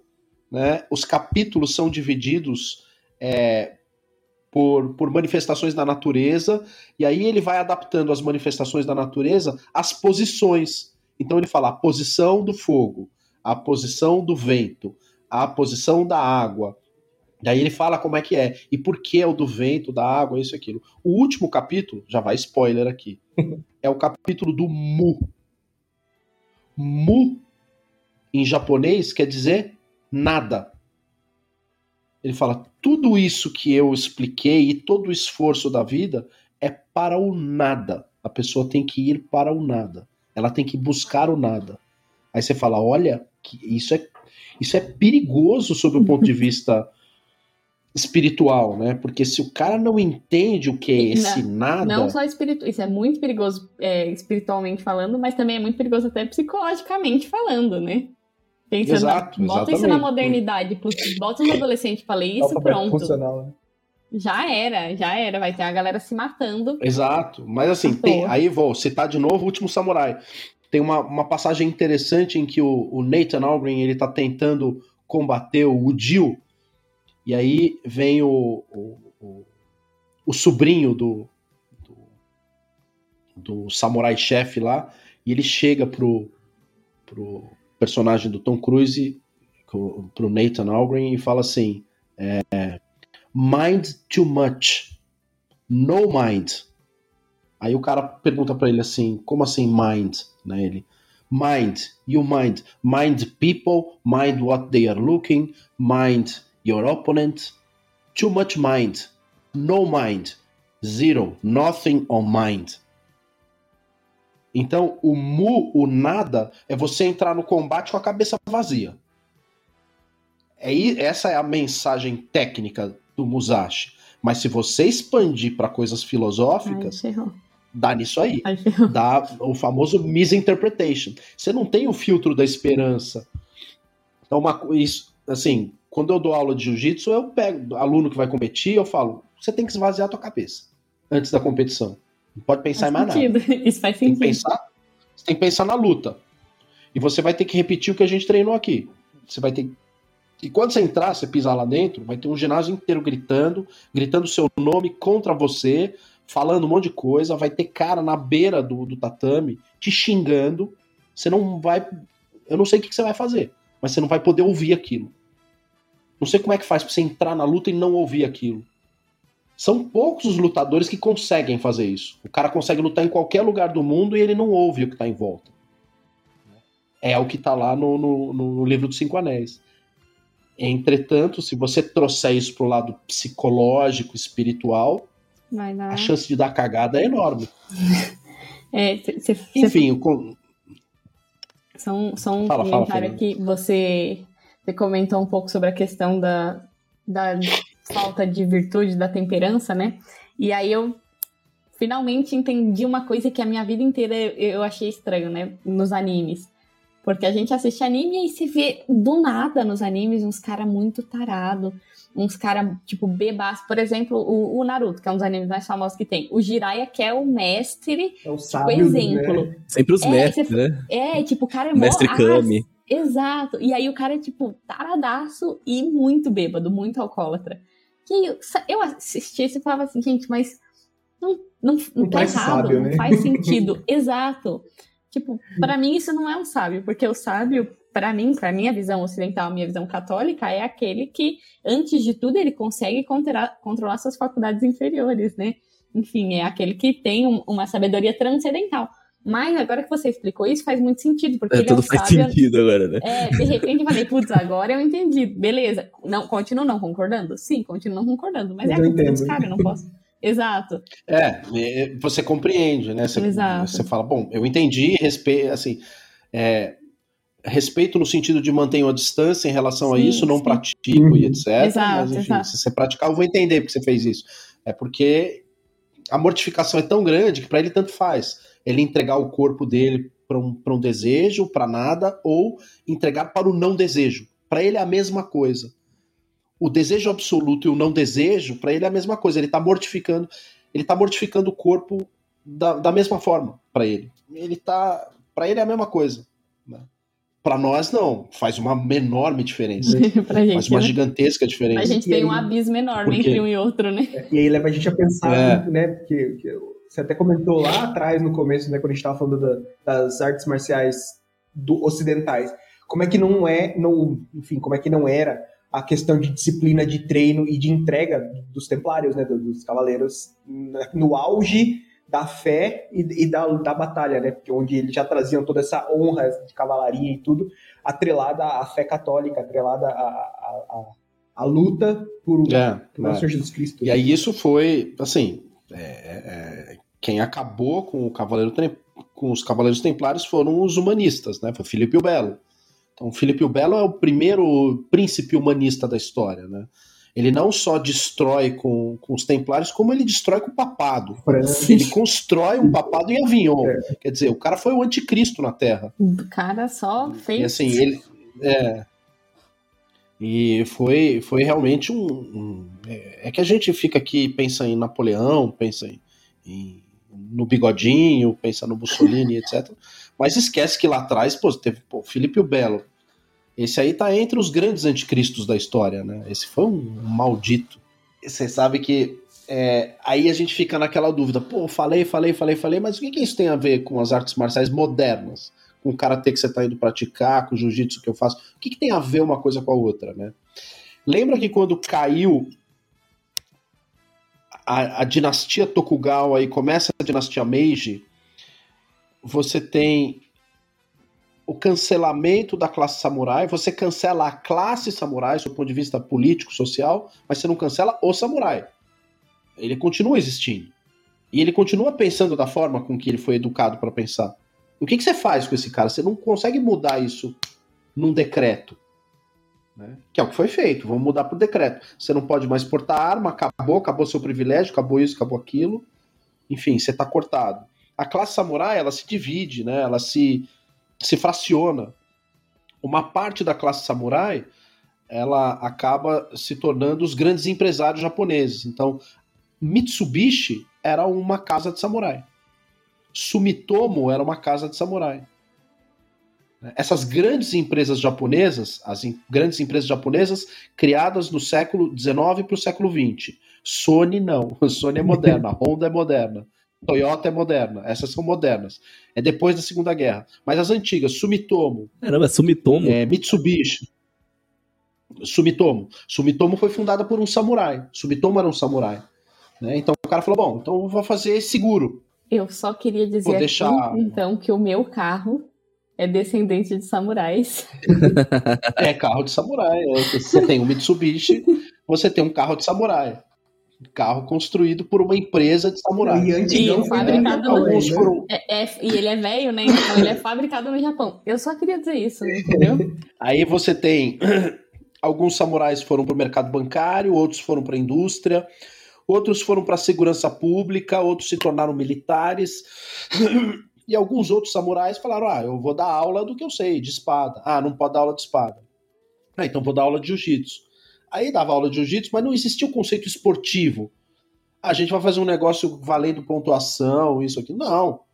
Eu educo os meus alunos e eu vou invadir outra academia sem dar porrada nos caras lá. Pra mostrar que a minha é melhor que a do outro. Bem cobra cai, né? Destacar, né? É, é bem aquilo mesmo. E É, é bem os aquilo alunos mesmo. pra mim, pro meu dojo, né?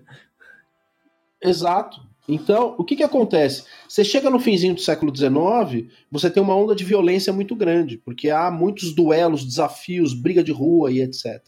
Você tem um cara que é um nobre, um nobre japonês, é, alta classe, descendente de samurai, e, enfim, ele fala: não, a gente precisa botar ordem nesse negócio aqui.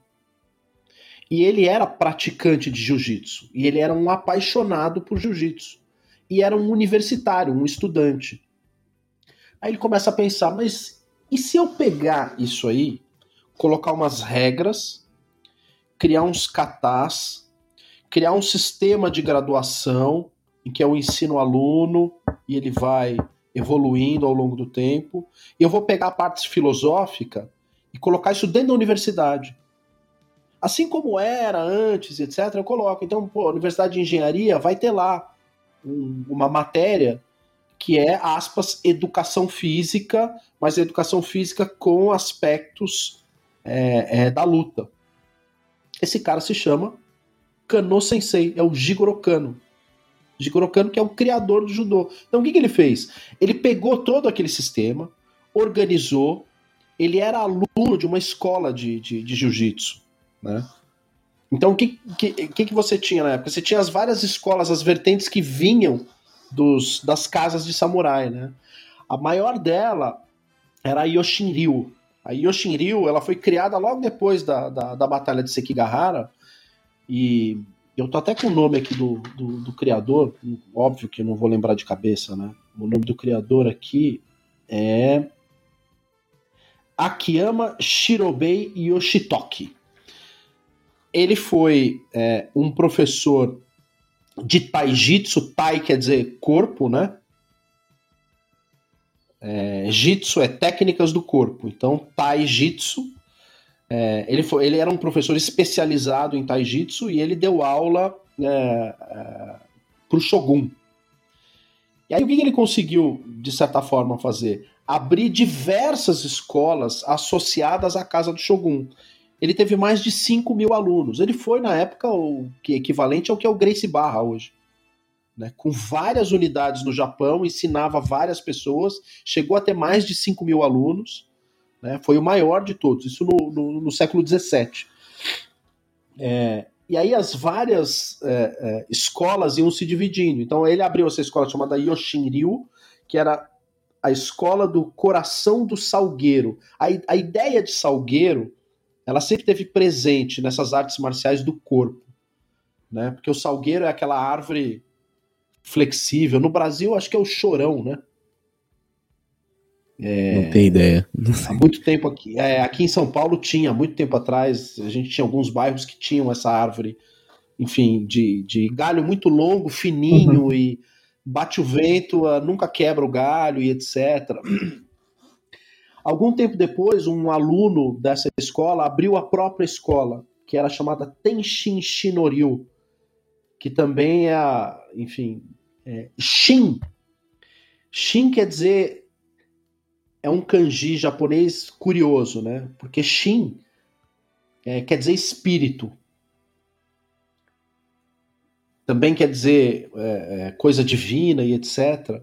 Mas esse mesmo kanji é usado para a palavra verdade.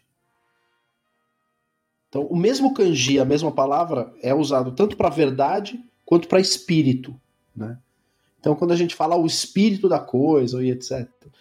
Então, o Shinoryu, Tenjin Shinoryu, quer dizer, é, é a escola do espírito do salgueiro, ou do verdadeiro salgueiro, né? do salgueiro de verdade. que é a árvore que nunca se quebra, que é flexível, que é maleável e etc. O Jigoro Kano, ele era aluno do fundador dessa, dessa, dessa escola aí, que era o Mazatari.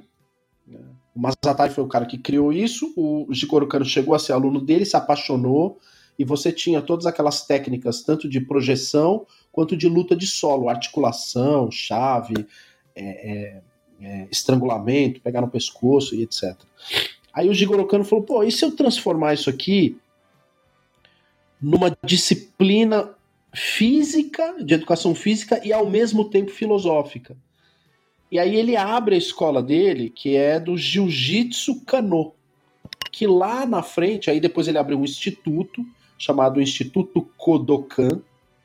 Quando ele abre o Instituto Kodokan, é, aquilo que ele praticava, que se chamava Jiu-Jitsu, passou a ser o um do, um caminho. Então virou Judô. E a partir disso você tem o judô como esporte. Então o que, que ele começa a fazer? Ele começa a limitar o uso, principalmente das técnicas, digamos assim, mais letais. Se você pegar os katas de judô, isso é uma coisa curiosa, né? Porque quando você chega a kodansha, faixa coral, esse tipo de coisa, dentro do kata, de alguns katas do judô, você tem golpes letais. Isso nem o faixa preta sabe. Mas aí, quando você fica velhinho, você chega na coral, o cara fala: Ah, você sabia que se você segurar o queixo do cara por aqui, quando você tá fazendo esse golpe, pode matar? Então você não ensina isso para criança, você não ensina isso nem para faixa preta até o sexto dan. Até o sexto dan,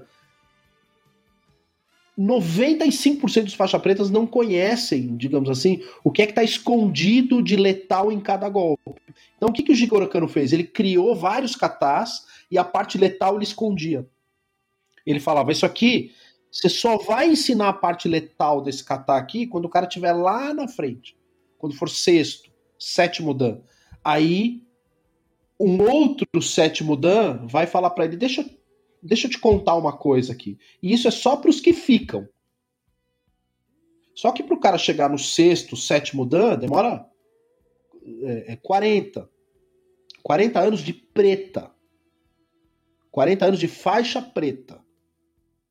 Então o cara tem 10, 15 anos para chegar na preta, mais 40 para chegar no sexto, sétimo dan, numa coral, por exemplo. E ali, chegando na coral, você começa a ter os treinos fechados de Kodansha, em que os velhinhos começam a contar suas histórias uns para os outros, e isso vai sendo passado de geração, e é passado de geração para geração até hoje. Então o que, que o Jigoro Kano fez? Ele é o famoso organizou a porra toda. ele organizou, deu um destino, falou: não, eu vou dar um destino. Ele, ele insere o aspecto da, da, da temperança, mas o Jigoro Kano era um globalista. Ele é o criador do COB, ele é um dos criadores da Olimpíada Moderna, e o que, que ele quer fazer? Ele quer criar uma comunidade universal, em que o ponteiro central da, da comunidade universal é o esporte. No caso dele, o esporte que ele estava criando, o judô.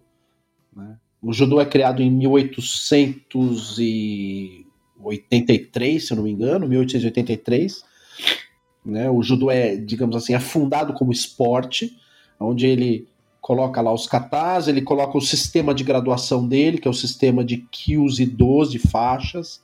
Na, na época do Jigoro Kano só tinha branca e preta. As faixas coloridas foram introduzidas depois.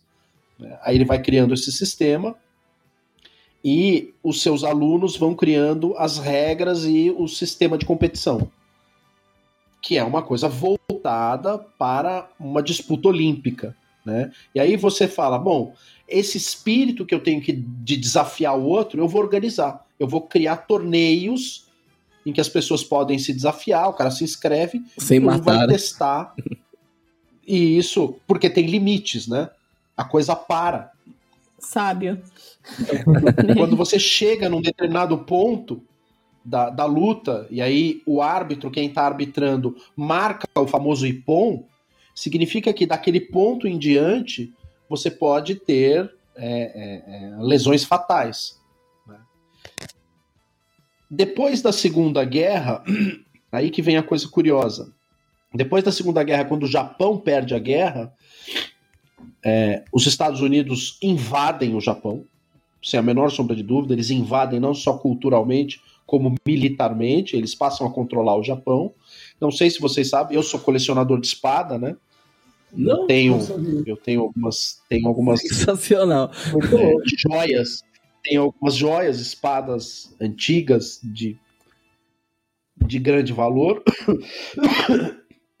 e não sei se vocês sabem que o local onde você mais encontra espada samurai para vender no comércio, digamos assim, leilões de espada e etc, não é no Japão, é nos Estados Unidos, né?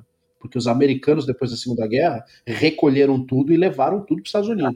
Você tem muito pouca espada é, da época de ouro dos samurais, aí, Deve ser no eBay, então. é, é, são, são em leilões mais fechados que você costuma ter esse tipo de coisa. Tô zoando, imagina você comprar uma Normalmente na- espada samurai no eBay. É tipo. É, Não, tem- não é possível, entendeu? É muito Na. Shopee. Mas tá bom, eu queria falar. se você procurar, se você procurar, você acha, mas você vai ter um problema de autenticidade. Aí você vai ter que chamar alguém que conhece e sabe desmontar a espada e falar, "Ah, essa aqui é autêntica. Ou não, isso aqui é uma cópia. Então você tem esse problema no mercado. O cara te vendendo um negócio, né? Que você fala, cara, quem não tem olho, o cara bate o olho e fala, putz, compra, né? Mas é uma espada Disney, desculpa. Você não comprou uma legítima original. Essa aqui não é, mas no, Ja- no Japão é o lugar mais seguro para você comprar isso. Então você tem espadas do século XVI, XVII, XVIII. São caríssimas. Cara, Tem espadas que têm certificado com registro em cartório no Japão. São caríssimas. Né? Às vezes são preço de preço de um apartamento uma espada dessa. É, são caríssimas. Mas enfim, tô contando essa essa essa parte toda aqui é, para vocês porque quando os americanos recolhem essas espadas, e as principais espadas hoje de samurai, inclusive, se eu não me engano, tem uma espada que pertenceu ao, ao imperador Tokugawa, ela tá no Metropolitan. Não tá, nos, Esta- não tá no Japão, tá no Metropolitan, em Nova York. Caramba. O Metropolitan em Nova York é onde você tem a maior coleção de espadas samurais é, em um museu. Lá tem muita coisa e tem espadas valiosas que pertenceram a, a, a grandes samurais, shoguns, daimyos e etc. Tá no Metropolitan Nossa. né, armaduras, né, Yoróis, essas coisas, tá tudo tá, tá nos Estados Unidos. Mas tô te contando isso porque quando os americanos recolheram essas espadas, houve no Japão um retorno à ideia de se, devido ao sucesso do judô, de se reorganizar o combate de espadas. E é a partir dos anos 50 que surge o Kendo no Japão. Então, o Kendo como esporte, ele surge ali nos anos 50, no pós-guerra. Óbvio que eles reformulam, eles revisitam, né, as técnicas de Kenjitsu e limitam o que é que você pode fazer.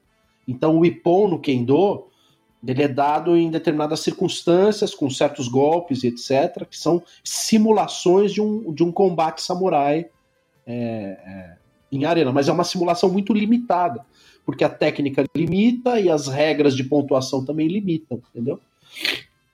Então, é assim, dei aí, digamos assim, pelo percurso histórico, da onde vieram as artes marciais modernas. Então, o Kendo veio daí, surgiu nos anos 50, o Judô veio disso, é, pô, e o Jiu-Jitsu brasileiro?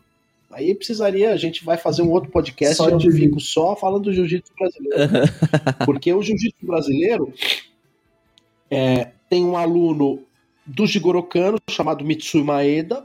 Mitsui Maeda, ele, você tem um- uma fase da imigração japonesa, uma parte da imigração japonesa vem para São Paulo, para o interior de São Paulo, né? principalmente para o oeste paulista.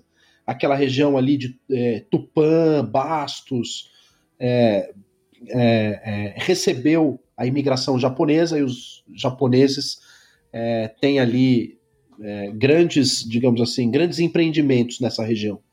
né? E uma outra parte da imigração japonesa foi para Belém do Pará. E foi para Belém do Pará que foi Mitsumaeda. E Mitsumaeda é, veio com. ele tinha o apelido de Conde Coma, porque ele gostava de se vestir bem, etc.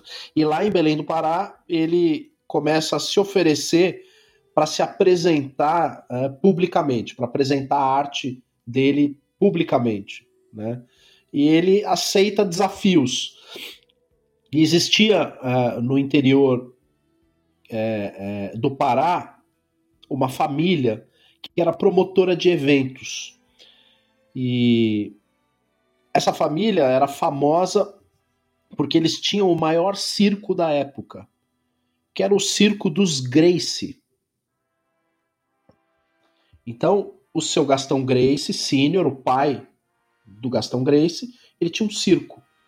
Ele entrou em contato com esse cidadão aí, chamado Mitsu Maeda, e ele falou: oh, Eu quero desafiar pessoas para lutas no seu circo. Ele falou: Bom, sou empresário, maravilha. E aí vinha aqueles caras pô, do interior que lutavam capoeira, pô, aqueles caras fortes, pugilismo. Ele foi lá e um por um botou para dormir todo mundo. E o filho do seu Gastão Grace falou assim: Você vai me ensinar essa porra aí. Como é que funciona isso aí? Me ensina esse negócio. E o primeiro aluno de Mitsu Maeda foi Gastão Grace. Gastão Grace, que é o, o Grace mais velho, é, passou o que ele aprendeu para o grão-mestre Carlos Grace, que é o fundador do jiu-jitsu brasileiro, e o Carlos treinou seu irmão mais novo, Hélio Grace. E aí começa a dinastia dos Grace, etc., por intermédio de um aluno do Jigoro Kano, que na verdade Jigoro Kano aprendeu com é, é, Mazatari, e, enfim, a origem comum de tudo isso são os samurais lá atrás. E assim, tem vídeos antigos do século XIX que é uma delícia. Assim. Se procurar na internet, tem um canal de um cara que é historiador do judô chamado Shad. É o, é o Shad, né? O nosso Shad, mas com I no fim. C-H-A-D-I. Ele tem vários vídeos é, antigos, né? De, de judô, de jiu-jitsu, filmagens do século XIX. Tá, né? você vai falar, pô, é igualzinho, é, é igualzinho o que a gente vê em competição. Tem muitos golpes que é a mesma coisa, né? Vai passando de geração para geração e etc. Mas aí o que, que acontece? O, o, o grão-mestre Hélio Grace teve a sagacidade de adaptar algumas coisas é, para estilos de, de combate que eram praticados no Brasil e na América Latina, principalmente no Ocidente. Então, ele adapta a luta agarrada dele para encarar o wrestling, para encarar a luta livre, para encarar o boxe. Ele adapta para o ocidental. Então, assim, quer queira que não, a gente tem uma origem comum, mas o jiu-jitsu ele tem uma diferença, digamos assim, é, que é que a sua destinação ele é feito para encarar essas artes ocidentais. Né? Então pode ver que a, a evolução do jiu-jitsu ela foi desaguar no Ultimate Fight Championship, que é a luta de vale tudo. Eu quero provar que o jiu-jitsu que eu adaptei, isso é o grão-mestre Hélio Grace falando, é capaz de vencer qualquer arte marcial. Por quê? Porque ele adaptou para vencer aquelas artes marciais, todas. Ele adaptou aquilo, ele falou: não, não, não, vou pegar o que esse cara me ensinou, e eu sei que é, existe um golpe de luta livre que é o supli. Como é que eu faço com o supli? Eu vou abrir a perna e pegar a perna do cara. Você vê que é adaptado para se defender de golpes de outras artes marciais. E óbvio, de coisa de briga de rua. Mas se você for olhar bem, você fala: peraí, esse negócio de briga de rua aqui, da onde que ele tirou a famosa defesa da cadeirada? Se você for olhar no livro do Hélio Grace. Aonde ele tirou? Isso também está no catado Jigoro Kano, que é o Ippon Seoi do Jigoro Kano. Mas da onde o Jigoro Kano tirou esse Ippon Seoi? É o mesmo golpe do segundo kata de Miyamoto Musashi. Só que ele não faz com o braço, ele faz com a espada. Ele saca a espada e pum, bloqueia. É o mesmo golpe, é a mesma coisa. Só que o cara vai adaptando para uma situação específica de um problema que ele tem que enfrentar. Qual que é o problema que o Hélio Grace tem que enfrentar? Ah, os caras da capoeira, da luta livre. Então, como é que eu vou fazer? Ah, eu vou pegar esse mesmo negócio, mas ao invés de ser uma espada, eu boto o meu antebraço ali. Eu boto o antebraço e giro e saio embaixo do cara. É o mesmo golpe, é a mesma coisa, sem a espada. Só que é a mesma coisa. Ele vai adaptando para uma situação específica de combate específico que ele está interessado. Aí ele fala: Ó, vou criar um negócio aqui que não tem regra. Não tem tempo, não sei o quê. Não tem regra? Tem regra. Não podia chutar no saco, não podia dedo no olho, não podia. Tinha um monte de, tinha um monte de regrinha. Não era vale tudo, tudo. Assim, era vale quase tudo. tinha algumas coisas já na época do vale tudo que eles cortaram. Não, não, não valia, tinha limitações, assim. Eram muito poucas as limitações, mas tinha alguma limitação. Tinha alguma regra, alguma regra era, era combinada, né? Aí se você pegar do Vale Tudo antigo pro UFC hoje, olha a quantidade de regra que os caras colocaram para tornar aquilo televisionável. Porque sem as regras antigamente, o que, que o cara podia fazer? A famosa luta do Royce no primeiro UFC. Ele trouxe o cara pro chão e ficou uma hora. Uma hora com o cara na guarda. Aí acabou o direito de transmissão e ninguém viu o fim da luta. Caramba. Ele finalizou o cara. Mas o direito de transmissão era por uma hora. O que, que o Royce fez? Amarrou o cara no chão por uma hora, até cansar o cara. Quando o cara tava cansado, ele pegou o cara.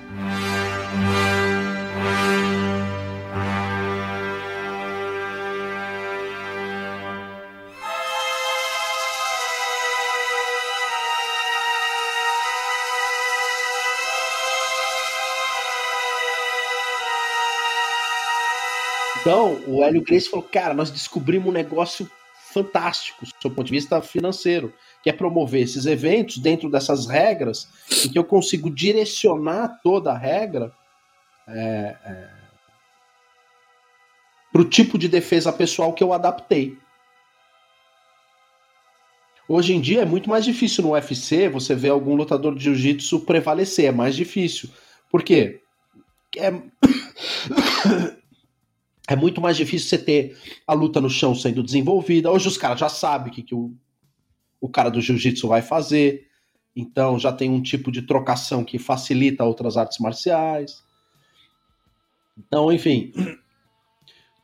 Tudo você entende segundo a circunstância que você adapta para aquela necessidade. Então, a arte marcial da época de Roma era adaptada para aquela necessidade que existia de combate em campo aberto. O exército romano combater, sei lá, o exército de Aníbal. Então ele precisava de alguma coisa ou de algum complemento caso ele perdesse a espada, o escudo e etc. Dentro daquele tipo de armadura e dentro das dificuldades e facilidades que aquela armadura dava, que é muito diferente do japonês. E aí, com a evolução do tempo, é a necessidade do momento que vai fazer com que a luta vai evoluir, adaptar e etc. Né? É, hoje eu não entendo nada de, dessa luta, mas assim, hoje tem até o Krav Maga, né? Que eles querem desarmar um cara com uma faca ou um cara com um revólver, enfim. Então, É, eu não, eu não sei se ela é eficiente, se ela não é, como é que ela funciona, mas tem, tem até. Estão pensando até nesse tipo de coisa, né? é, eu, eu conheço pouco o Krav Maga, pra ser bem honesto, conheço nada. Não sei, eles fazem uma mistura muito grande, né, de outras artes marciais, eles têm coisas do sambo, eles têm coisas da defesa pessoal do jiu-jitsu também, tem coisas do karatê, tudo misturado, mas o Krav Maga é uma arte marcial que a gente pode dizer que ela volta, digamos assim, àquela origem militar. Porque o Krav Maga ele é feito justamente para que o exército de Israel, a Israel Defense Forces, possa, em determinadas circunstâncias, principalmente de guerrilha urbana, quando vão entrar, sei lá, numa treta na Jerusalém antiga lá, pô, aquela ruazinha estreita. Não dá, fuzil e coisa, não dá. Você tem que. Você tem que ir no, no- corpo a corpo. Então, exato. Eles adaptaram para várias circunstâncias de, de, de, de, de combate urbano. Uhum. né? Então, Krav Maga é uma luta que é adaptada para combate urbano, mas ela ainda tem muito essa finalidade, digamos assim, militar. Tanto é que o Krav Maga não, não tem Krav Maga esportivo. Né? Uhum. Ao que me consta, não tem. Você não tem é, competição de Krav Maga, não tem um Krav Maga esportivo. Ela, é, ele tem a finalidade essencialmente militar completamente preservada. E ao que me parece, a comunidade judaica não quer abrir mão disso, né? Eles querem continuar. Tanto é que é, você não vai ver lutador de Krav Maga no UFC, né? Nem isso, eles não vão para lá. Porque eles querem manter como um segredo deles e etc. É, as, as finalidades, as técnicas que eles usam e tal. E é engraçado que é, do lado dos árabes o jiu-jitsu brasileiro se desenvolveu completamente, né? É muito popular entre os árabes. Muito, muito, muito popular. Todos os lutadores de jiu-jitsu que alcançam uma certa notoriedade acabam indo para para Abu Dhabi, Emirados Árabes, para o Catar, abrem uma academia lá e vão ensinar sheik, os caras do exército lá. Então o jiu-jitsu está se desenvolvendo muito é, é, no Oriente Médio. Abu Dhabi, Catar, Emirados Árabes Unidos, é, Arábia Saudita, tem muito lutador de jiu-jitsu indo é, para o Oriente Médio. E os israelenses com o Krav Maga. O Krav Maga tem, tem essa coisa que eu falei ainda da, da pancrácio, da, Um das antigas artes samurais. É, essa coisa bem militarizada mesmo. É, eu teria, assim, em termos de cultura pop, daria pra gente falar bastante coisa. Aqui não deu tempo, né? A gente Não, foi, coisa aí, foi bom que a gente citou muitos exemplos durante, né? Então, quando foi É. falando da era Meiji, quando foi falando ali, de- você trouxe bastante ali o Último Samurai. A gente pode citar bastante coisa, assim, fazer algumas relações. Isso foi muito bom. Inclusive, eu ia citar, mas acabei deixando passar, quando você falou ali no final do século XIX, que existiam muitos, muitas lutas entre os clãs e tal, me, me vem muito esse filme recente do Ip Man lá, né? Que, que mostra Uhum. muito isso, né? E, e essas lutas, enfim, né? É claro que o filme também é muito ficção e tal, mas que tem, traz bastante disso, né? Desses combates entre os clãs. Então eu acho que a gente conseguiu fazer muita trazer, relacionar bastante bastante obras assim durante o, durante o podcast, como exemplos que dá pra acompanhar e tal. Não sei se tem alguma, algum filme específico. É, o que a gente não conseguiu falar é dar uma abordagem mais para as artes marciais modernas, né? É, eu acho Então, o que que é o jiu-jitsu, o que que é o judô, o que que é o karatê, etc. Aham. E também da, da parte cultural em torno disso, né? que sim, É, tem muito pouco filme sobre judô, mas os filmes que a gente tem sobre judô são espetaculares, né? Eu conheço dois filmes sobre judô. O primeiro filme do Akira Kurosawa, que é o filme sobre o Sugata Sanjiro, que é, que é do, do Akira Kurosawa, o primeiro filme dele caramba. né? O Kurosawa, Kurosawa foi judoca, então ele fez um filme sobre o Shiro Saigo, que era o aluno de o aluno principal de Jigoro Kano, que virou é, depois um, um- romance chamado Sugata Sanjiro. Ele adaptou esse romance e fez um filme. E tem um filme brasileiro sobre o judô, né? Que é a que é a Grande Vitória, com Caio Castro, que é faixa preta de judô, inclusive, né? que Sério? conta a história da vida do meu sensei. Conta a história de vida do meu sensei. Então tem esses filmes sobre judô, aí tem os filmes de karatê, e a gente tem as farofadas, né? O Grande Dragão Branco, Aham. os filmes do Chuck Norris, os filmes do. Bruce Lee. Porra, dá pra É. fazer duas horas só falando é o que mais de- tem, né? Não, quando vocês forem falar desses filmes, eu vou ser obrigada a me ausentar. Porque não dá pra mim. Não dá.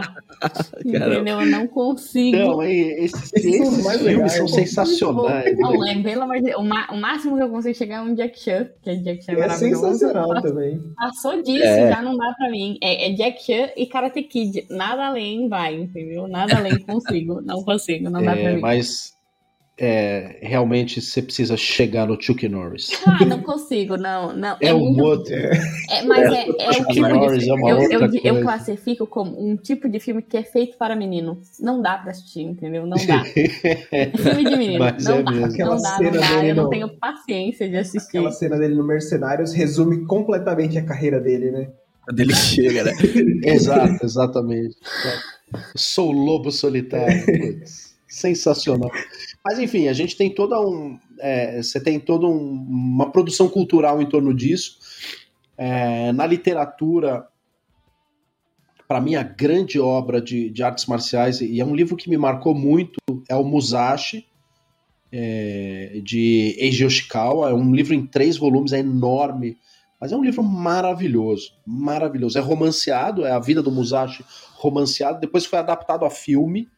né? Então tem uma trilogia dos anos 50 chamada Musashi. Inclusive o primeiro filme dessa trilogia ganhou o Oscar de melhor filme estrangeiro de 56, 57, se eu não me engano. E, enfim, você tem esses filmes é, é, de, de, de artes marciais.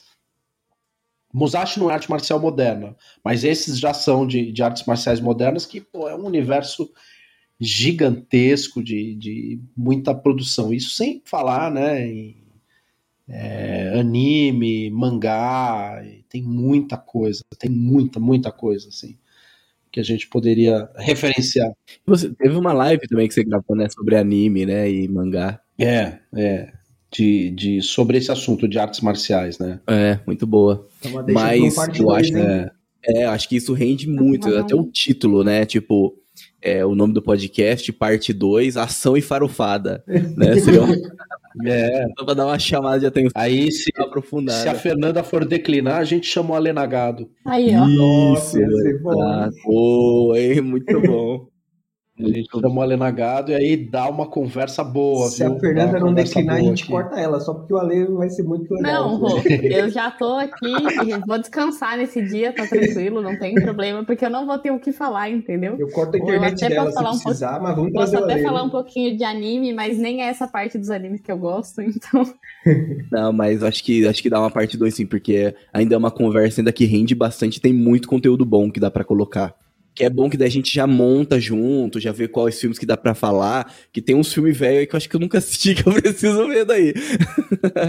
pra ter o que falar também. Tem, tem muita coisa. É. Se a gente for falar de, de arte marcial antiga, ou seja, de arte marcial que tá morta já, então. é, não é que tá morta, eu, eu estaria sendo injusto se eu dissesse que tá morto. Você tem é, alguns nichos de, de excelência que preservam a essência dessas artes marciais. Mas, obviamente, preservam dentro de, de parâmetros éticos da modernidade. Óbvio que ninguém vai se colocar dentro de uma academia de Kenjitsu para ferir o amiguinho, né? Sendo que se você for voltar no tempo e olhar como eram as coisas no século XVIII e XIX, ferir o amiguinho era de lei. Era né? obrigatório. era, era obrigatório, era demanda. Então, você tem a preservação da essência dentro de medidas de segurança para que ninguém saia e para que você possa se valer só e meramente da, da parte espiritual, técnica. Então, você pega só a parte boa e, e esse, esse downside aí, que às vezes é sair cortadinho, sair machucadinhos, não tem. Né? Você tem alguns locais de excelência que praticam isso. Mas, voltando, nesse tipo de, de, de, de arte marcial mais antiga, que já não se pratica mais, é, que seriam artes marciais com uso de armas, com a possibilidade de desafio de vida ou morte, a quantidade de filmes que você tem é muito grande. O cinema japonês dos anos 40 até o fim dos anos 70 produziu muita, muita, muita coisa. Muita coisa. Que chegou uma outra coisa aqui no Ocidente, né? Os Sete Samurais, que é um clássico é, de Akira Kurosawa, é, a trilogia de Musashi, que essa já menos gente conhece, e alguns filmes clássicos, né? Você tem a, a, os seis filmes também, que virou uma. chama sextalogia, como é que chama? Quando são seis filmes? Duas trilogias, vai. Duas trilogias do Lobo Solitário. Que é sensacional. Esse, esse eu recomendo fortemente. Recomendo fortemente. Que ele tem muito, muito cara de mangá na tela. É muito mangá na tela assim, com aquela coisa meio anos 70, sabe? Aquela música, aquela coisa, espirra sangue na tela e etc. É, é, o Lobo Solitário é muito, muito interessante, muito bacana. Mas daria assim para a gente fazer uma segunda parte só para ficar falando aqui dessa, dessas referências culturais aonde as artes marciais foram parar. É uma coisa que a gente não falou, pode deixar né, também para para o outro episódio, mas eu posso dar uma, uma palhinha já aqui. Tá? Que é a importância. Por que, que as pessoas deveriam praticar isso? É só pelo pelo diletantismo? Tem algum benefício físico? O Bruno falou, pô, o que, que eu vou fazer lá? É dolorido e etc. Tem um grande lutador de jiu-jitsu, que é o Paulo Miau, que o, o, ele é muito engraçado, ele tem um Instagram muito curioso, né? Aí ele deixou uma caixinha de perguntas lá, e o cara pergunta para ele, é, pô, comecei a praticar jiu-jitsu e eu não sinto nada, só sinto dor e só apanho. Qual é a graça nisso? Ele falou assim: então, é... não tem graça. É isso aí mesmo. Você acabou de ganhar uma dor permanente no seu joelho, uma dor nas costas, né, pro resto da sua vida. E assim, a melhor maneira de você interromper essa dor é indo treinar no dia seguinte, porque quando você tá treinando não dói, né? Só dói depois. Aquece. É, mas aí, pô, qual que é o benefício então? Mesmo a gente tendo é, esses riscos de lesão, essas dores, eu não sei se você vai compartilhar já dessa experiência.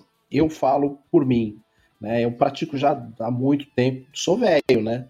Então, pô, desde 5 anos de idade. Já tô beirando 50, faz tempo, né, que eu tô nessa daí.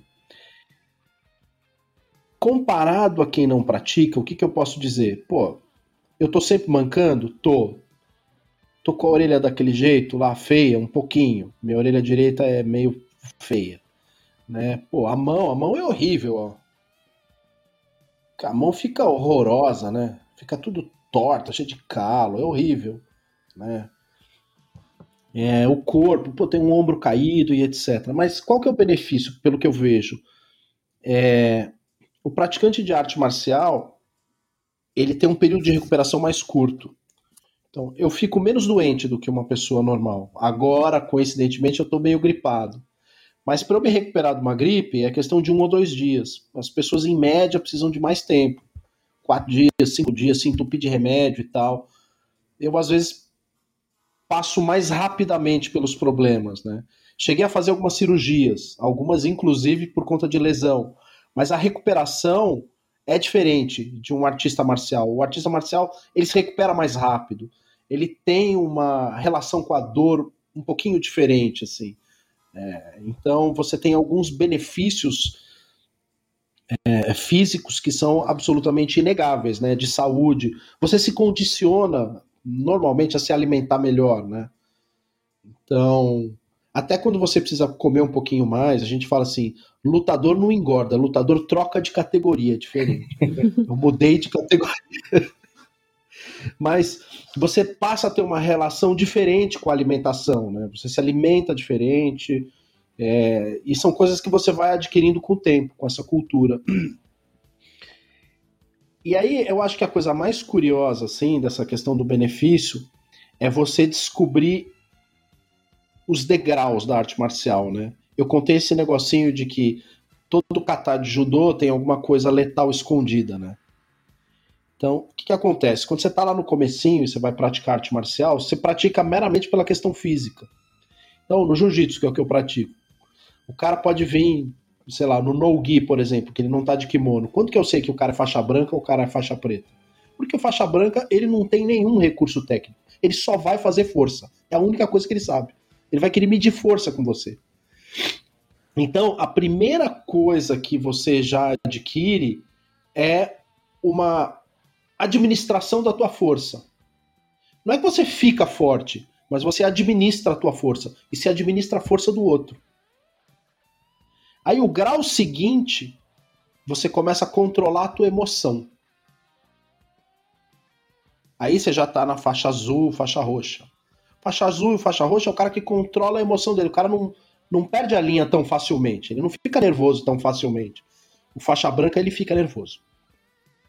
Porque ele não tá conseguindo aprender, porque ele apanha demais, ele fica nervoso. E aí vai vir o cara mais velho e fala: calma, uma hora você vai parar de apanhar. Quando? Quando vier outros faixa branca, você começar a bater ele. É assim que funciona. é, a, é a lei da vida, entendeu? Só que até lá você tem que começar a controlar a tua emoção. Você não pode ficar putinho toda hora. Então, você começa a controlar a tua emoção. Na fase seguinte, você começa a controlar o teu intelecto. Aí você está num nível próximo da faixa preta. Porque o que é controlar o intelecto? Você não age mais de uma maneira puramente racional, kantiana, né? Que é olhar pro cara, não, peraí, deixa eu ver. Se ele botar a mão aqui, eu vou ter que fazer isso. Não, sai automático. Você tem controle do intelecto. O seu corpo reage intelectualmente falando. A reação é espontânea. Você não para para raciocinar. É, eu acho que eu tomei um soco. É, parece que tá doendo. Não, não tem isso. Né? Quando você toma, você reage instantaneamente. Então você já está com domínio do intelecto. Agora, a última fase é quando você tem domínio espiritual. Eu, e aí eu não sei como é que é. Não consigo explicar para vocês. Você. Mas quando eu descobri, eu conto. Mas tem gente que pode contar para vocês. O que, que é domínio espiritual? O cara chega num grau que ele tá tão assim. Ele tá tão consciente do que ele tá fazendo que ele tem domínio espiritual. O grande atleta é o cara que domina a própria força a força do outro. Se ele domina a própria emoção e a emoção do outro, esse é um puta de um campeão. Se o cara domina o próprio intelecto e domina o intelecto do outro, aí o cara é um Mica Galvão. Porque o cara ele induz você a fazer o que você fala, não, esse cara é um gênio. Ele fez o cara botar a mão onde ele não devia e ele pegou o cara. Né? Aí pô, você tá no nível de um Royce Grace, de um Rickson Grace, de, de grandes lutadores da época. Hoje é o Mika Galvão, é o Tainan Dalpra. Ele faz o cara fazer coisas que em outras lutas os caras não fazem, os caras só fazem com ele. Né? Ele, pô, ele tá dominando o intelecto do cara. Agora, dominar o espírito do outro, aí, aí o cara é sensei. aí é aquele negócio que você entra dentro do dojo e você vê aquele cara que é o cara, porra, que domina o intelecto, luta com perfeição, domina a emoção, o cara baixando a cabeça para um outro cara. Aí você fala, mas por que, que esse cara que é tão fodão tá baixando a cabeça pra esse velho? É porque esse velho já tá no grau de dominar espiritualmente todo mundo que tá ali. Ele tem um comando total e absoluto da coisa. Era o que era o grão-mestre Hélio Grace. Ele tinha domínio espiritual sobre as pessoas. Quem teve contato com ele fala. Era um negócio assim, você chega perto do cara, você sente, você fala, eu, esse cara é outra coisa. Esse cara vibra diferente, né? O sensei do meu sensei, que é o sensei o Makakeba. Você chega perto do japonês, você, você fala, não, é outra coisa. É outra é outra é literalmente outra vibração. Esse cara tá numa outra dimensão. Ele tem um domínio espiritual sobre você. E assim, normalmente essas pessoas falam muito pouco. O cara é muito econômico nas palavras, mas quando fala, o cara é preciso. E você obedece. Você ouve e obedece. É impressionante. Né? Aí a gente já tá falando de faixa coral, faixa vermelha, sei lá o quê. Então, o benefício maior, acho que, das artes marciais é você passar por isso, né? Hoje eu tenho um domínio razoável do meu corpo. Eu domino o meu corpo com uma certa razoabilidade. Ajuda para outras coisas, né, também. Sim. Né? E quando você é católico, esse domínio do corpo faz com que você tenha domínio sobre as paixões, domínio sobre certas coisas, né? ajuda em um monte de coisa. Né? Mas até você chegar no domínio intelectual, e é agora o mais difícil é o domínio espiritual, né? Que a gente vê em pouquíssimos padres, pouquíssimas autoridades, e assim, você ainda vê em alguns senseis isso. Então, essa coisa que vocês veem nos animes, em Naruto, nesses grandes Naruto, Demon Slayer, essas grandes figuras dos grandes é, dos grandes animes, isso existe na vida real. É, existe, eu posso citar nomes, assim, existe mesmo. Acho que para fechar é isso aí. É, você falou esse negócio. Tem boa da... parte. Você falou Oi, esse negócio dos benefícios, né? Acho que até mais embaixo, assim, mais básico, é, para quem está iniciando, né? Porque a pessoa vai olhar e falar assim, caramba, mas isso aí é muito difícil, é muito longe, mas só a prática constante do, da arte marcial, ela já traz vários benefícios, assim, além do físico, que é o, o benefício das, de, de, ir formando algumas virtudes né, na, na, pessoa. Então, por exemplo, é, por mais que hoje a arte marcial ela seja controlada, exige de você uma certa coragem. Você precisa ter coragem, porque senão você não vai enfrentar o oponente. É, exige de você uma disciplina, uma constância. É, exige de você uma mortificação, porque, igual você falou, você está apanhando, então dói, você precisa aguentar aquela dor, que são, são coisas básicas que, ah, sei lá, 50 anos atrás talvez não precisasse falar, mas na, na, no mundo que a gente vive hoje, na modernidade de gente mole, de gente mimimi, isso ajuda muito, isso ajuda muito. É, e, e aí, por isso que eu, eu, particularmente como mulher, acho muito bom que, que homens, meninos, pratiquem artes marciais, até mulheres que quiserem também, é, porque ajuda muito né, nessas coisas que são, são coisas que a gente vem perdendo. É, hoje, o, o que menos se encontra é homem que com coragem, homem que, que esteja disposto a aguentar a dor, homem que esteja disposto ao sacrifício, a mortificação, isso são, são coisas básicas, imprescindíveis, são virtudes que, que são muito importantes para é, os homens, né? Assim, um, um, outro aspecto, e aí, para a gente fechar mesmo, porque aí fecha o, o ciclo do que a gente está falando. Um outro aspecto que é bastante relevante e interessante, que eu trago como benefício para minha vida, é que a arte marcial é a maior ferramenta para você educar-se na tomada de decisões. Um lutador toma decisão diferente de um cara normal. Então, por exemplo, você toma uma fechada no trânsito. Eu decido mandar o cara merda ou não de uma maneira diferente de uma pessoa que não pratica luta. Então, eu estou numa reunião e quando eu vejo os ânimos se exaltarem, eu tomo uma decisão em relação àquilo, de, de apertar mais, ou tirar o pé, ou falar, não, vamos negociar, ou não vamos negociar, de uma maneira, de uma maneira completamente diferente. Né? É, o impulso de compra, por exemplo. O lutador ele é educado a tomar a decisão de uma maneira diferente. Né? É o famoso, ó, não põe a mão aí na lapela aí que você pode perder a mão. Então você traz para sua vida Lógico, lógico. Depois de muito tempo praticando, né? Depois de muito tempo lutando, você traz para sua vida esse jeito de tomar decisão, né? Então você aprende a tomar decisão de uma maneira diferente em relação àquele cara que não é lutador, né? Isso, isso é, isso eu trago de uma maneira muito gratificante, assim. Desapego. No momento que eu achei que não valia mais a pena ter uma conta no Twitter, eu fui lá e em 2020, falei, isso aqui não vale a pena. Eu não vou ficar nisso aqui. E cortei, tinha, sei lá, 300 mil seguidores, tinha presidente da república me seguindo, embaixador e etc. Pô, cortei. Ah, mas vale dinheiro. Não vale, não vale, isso não vale nada. É isso que você não está enxergando. Tudo isso aqui que foi construído não tem valor, o valor disso é zero. Isso aqui é um valor momentâneo, vale enquanto nós estamos discutindo isso aqui, enquanto todo mundo está lá brincando brincando de conservadorismo. Na vida real, isso aqui não vale nada. Né? Então você acaba se condicionando a tomar decisões é, de um jeito que quem não é lutador não entende. O cara não entende. Puta, eu não entendo isso, né? Então, assim, decisão para impulso de venda, impulso de compra, decisão sob estresse, sob pressão, o lutador é bom. É o autocontrole, né? O lutador é um cara é, ele é um cara, ele acaba se condicionando a viver num ambiente de alta pressão e saber, é, não vou dizer com elegância, mas com certa, é, com certa frieza para tomar é, decisões. E aí, enfim, poderia passar a noite aqui contando exemplos, né? É, vou dar um exemplo pessoal duro, assim. É, quando a minha avó faleceu, a campa em que ela ia ser enterrada é, estava lotada. E aí o que, que, aconteceu? Veio todo mundo da família, óbvio, pô, minha avó faleceu, todo mundo ali chorando e etc. Veio o administrador do, do cemitério e falou: nós vamos ter que fazer uma exumação. Nós vamos ter que entrar com um pedido de urgência de exumação para poder vagar uma campa para sua avó poder ser enterrada.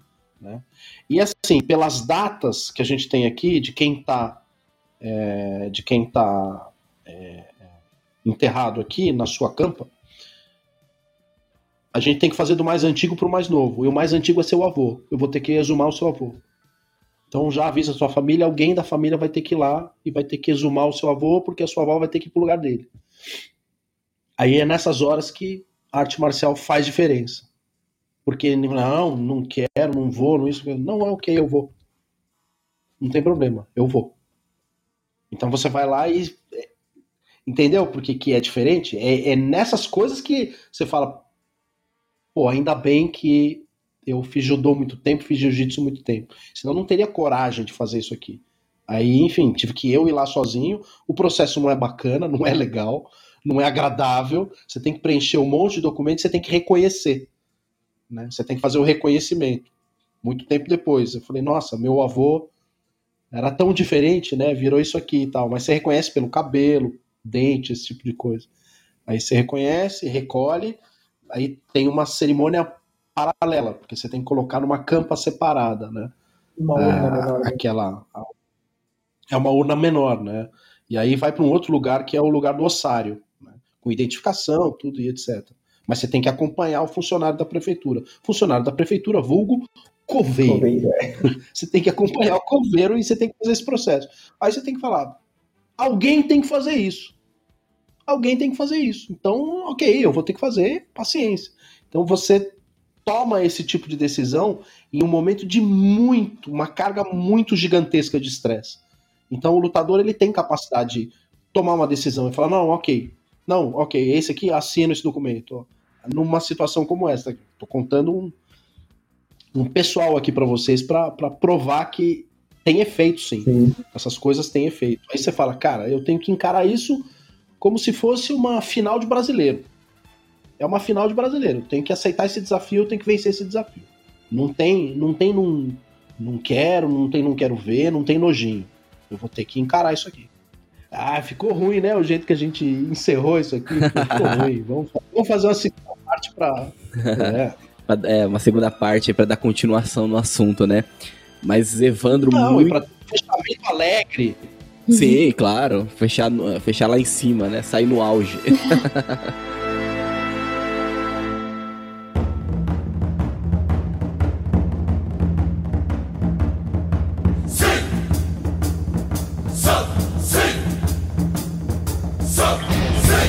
Evandro, muito obrigado, viu? Muito obrigado aí pela, pela sua participação, né? Por todo o conhecimento compartilhado, uma enciclopédia, né? Então, a gente foi lá desde os gregos, os romanos e, e, enfim, né? Foi muito além daquilo que eu, que eu esperava, né? Então, muito, Muito obrigado mesmo. mesmo. Muito obrigado e a gente vai marcar a segunda parte. Você- Depois você, você manda lá no, no Insta lá, enfim, quiser compartilhar o contato, a gente conversa pelo Insta mesmo, enfim, fica a seu critério. Mas a gente vai te trazer de volta, porque eu tenho certeza que não só a gente, mas os nossos ouvintes também sentaram e receberam essa aula, né? Muito obrigado, viu? Valeu, pessoal. Inclusive me incentivou a treinar mais, até me dedicar mais na luta. É, verdade. pratiquem, escolham aí uma arte marcial, um sensei bacana, um cara legal que vai acompanhar a evolução de vocês e fiquem o máximo de tempo possível praticando, vocês vão se divertir. Eu não vou estragar o, o teu sensei, né, mas tem que fazer uma propaganda, pratiquem jiu-jitsu, é legal pra caramba. E aqui, aqui onde a gente mora, o jiu-jitsu é, é forte, tem, tem, tem bastante praticante. Excelente, aproveitem. Mas muito obrigado, viu? Mais uma vez aí, muito obrigado. E também você, meu caro ouvinte, que nos acompanha até esse momento aqui nessa jornada, né, das artes marciais, Entrou né? faixa branca e tá saindo faixa preta. É, já tá saindo faixa preta. Então os links, né, como eu disse lá no início, estão na descrição. Então vai lá, segue, acompanha, se inscreve, deixa o seu like, enfim, todas as informações estão aqui na descrição. E volte, né, acompanhe no Instagram, porque em breve a gente vai estar divulgando aí, a gente vai estar trazendo aí o Evandro de volta, né, para uma segunda parte. E depois outros assuntos, né, enfim, que a gente vai estar também desenvolvendo aqui, né, com ele, se ele assim aceitar, né. Mas é isso. Agradeço você que nos acompanhou até esse momento. Fique com Deus e que a força do bacon esteja com você.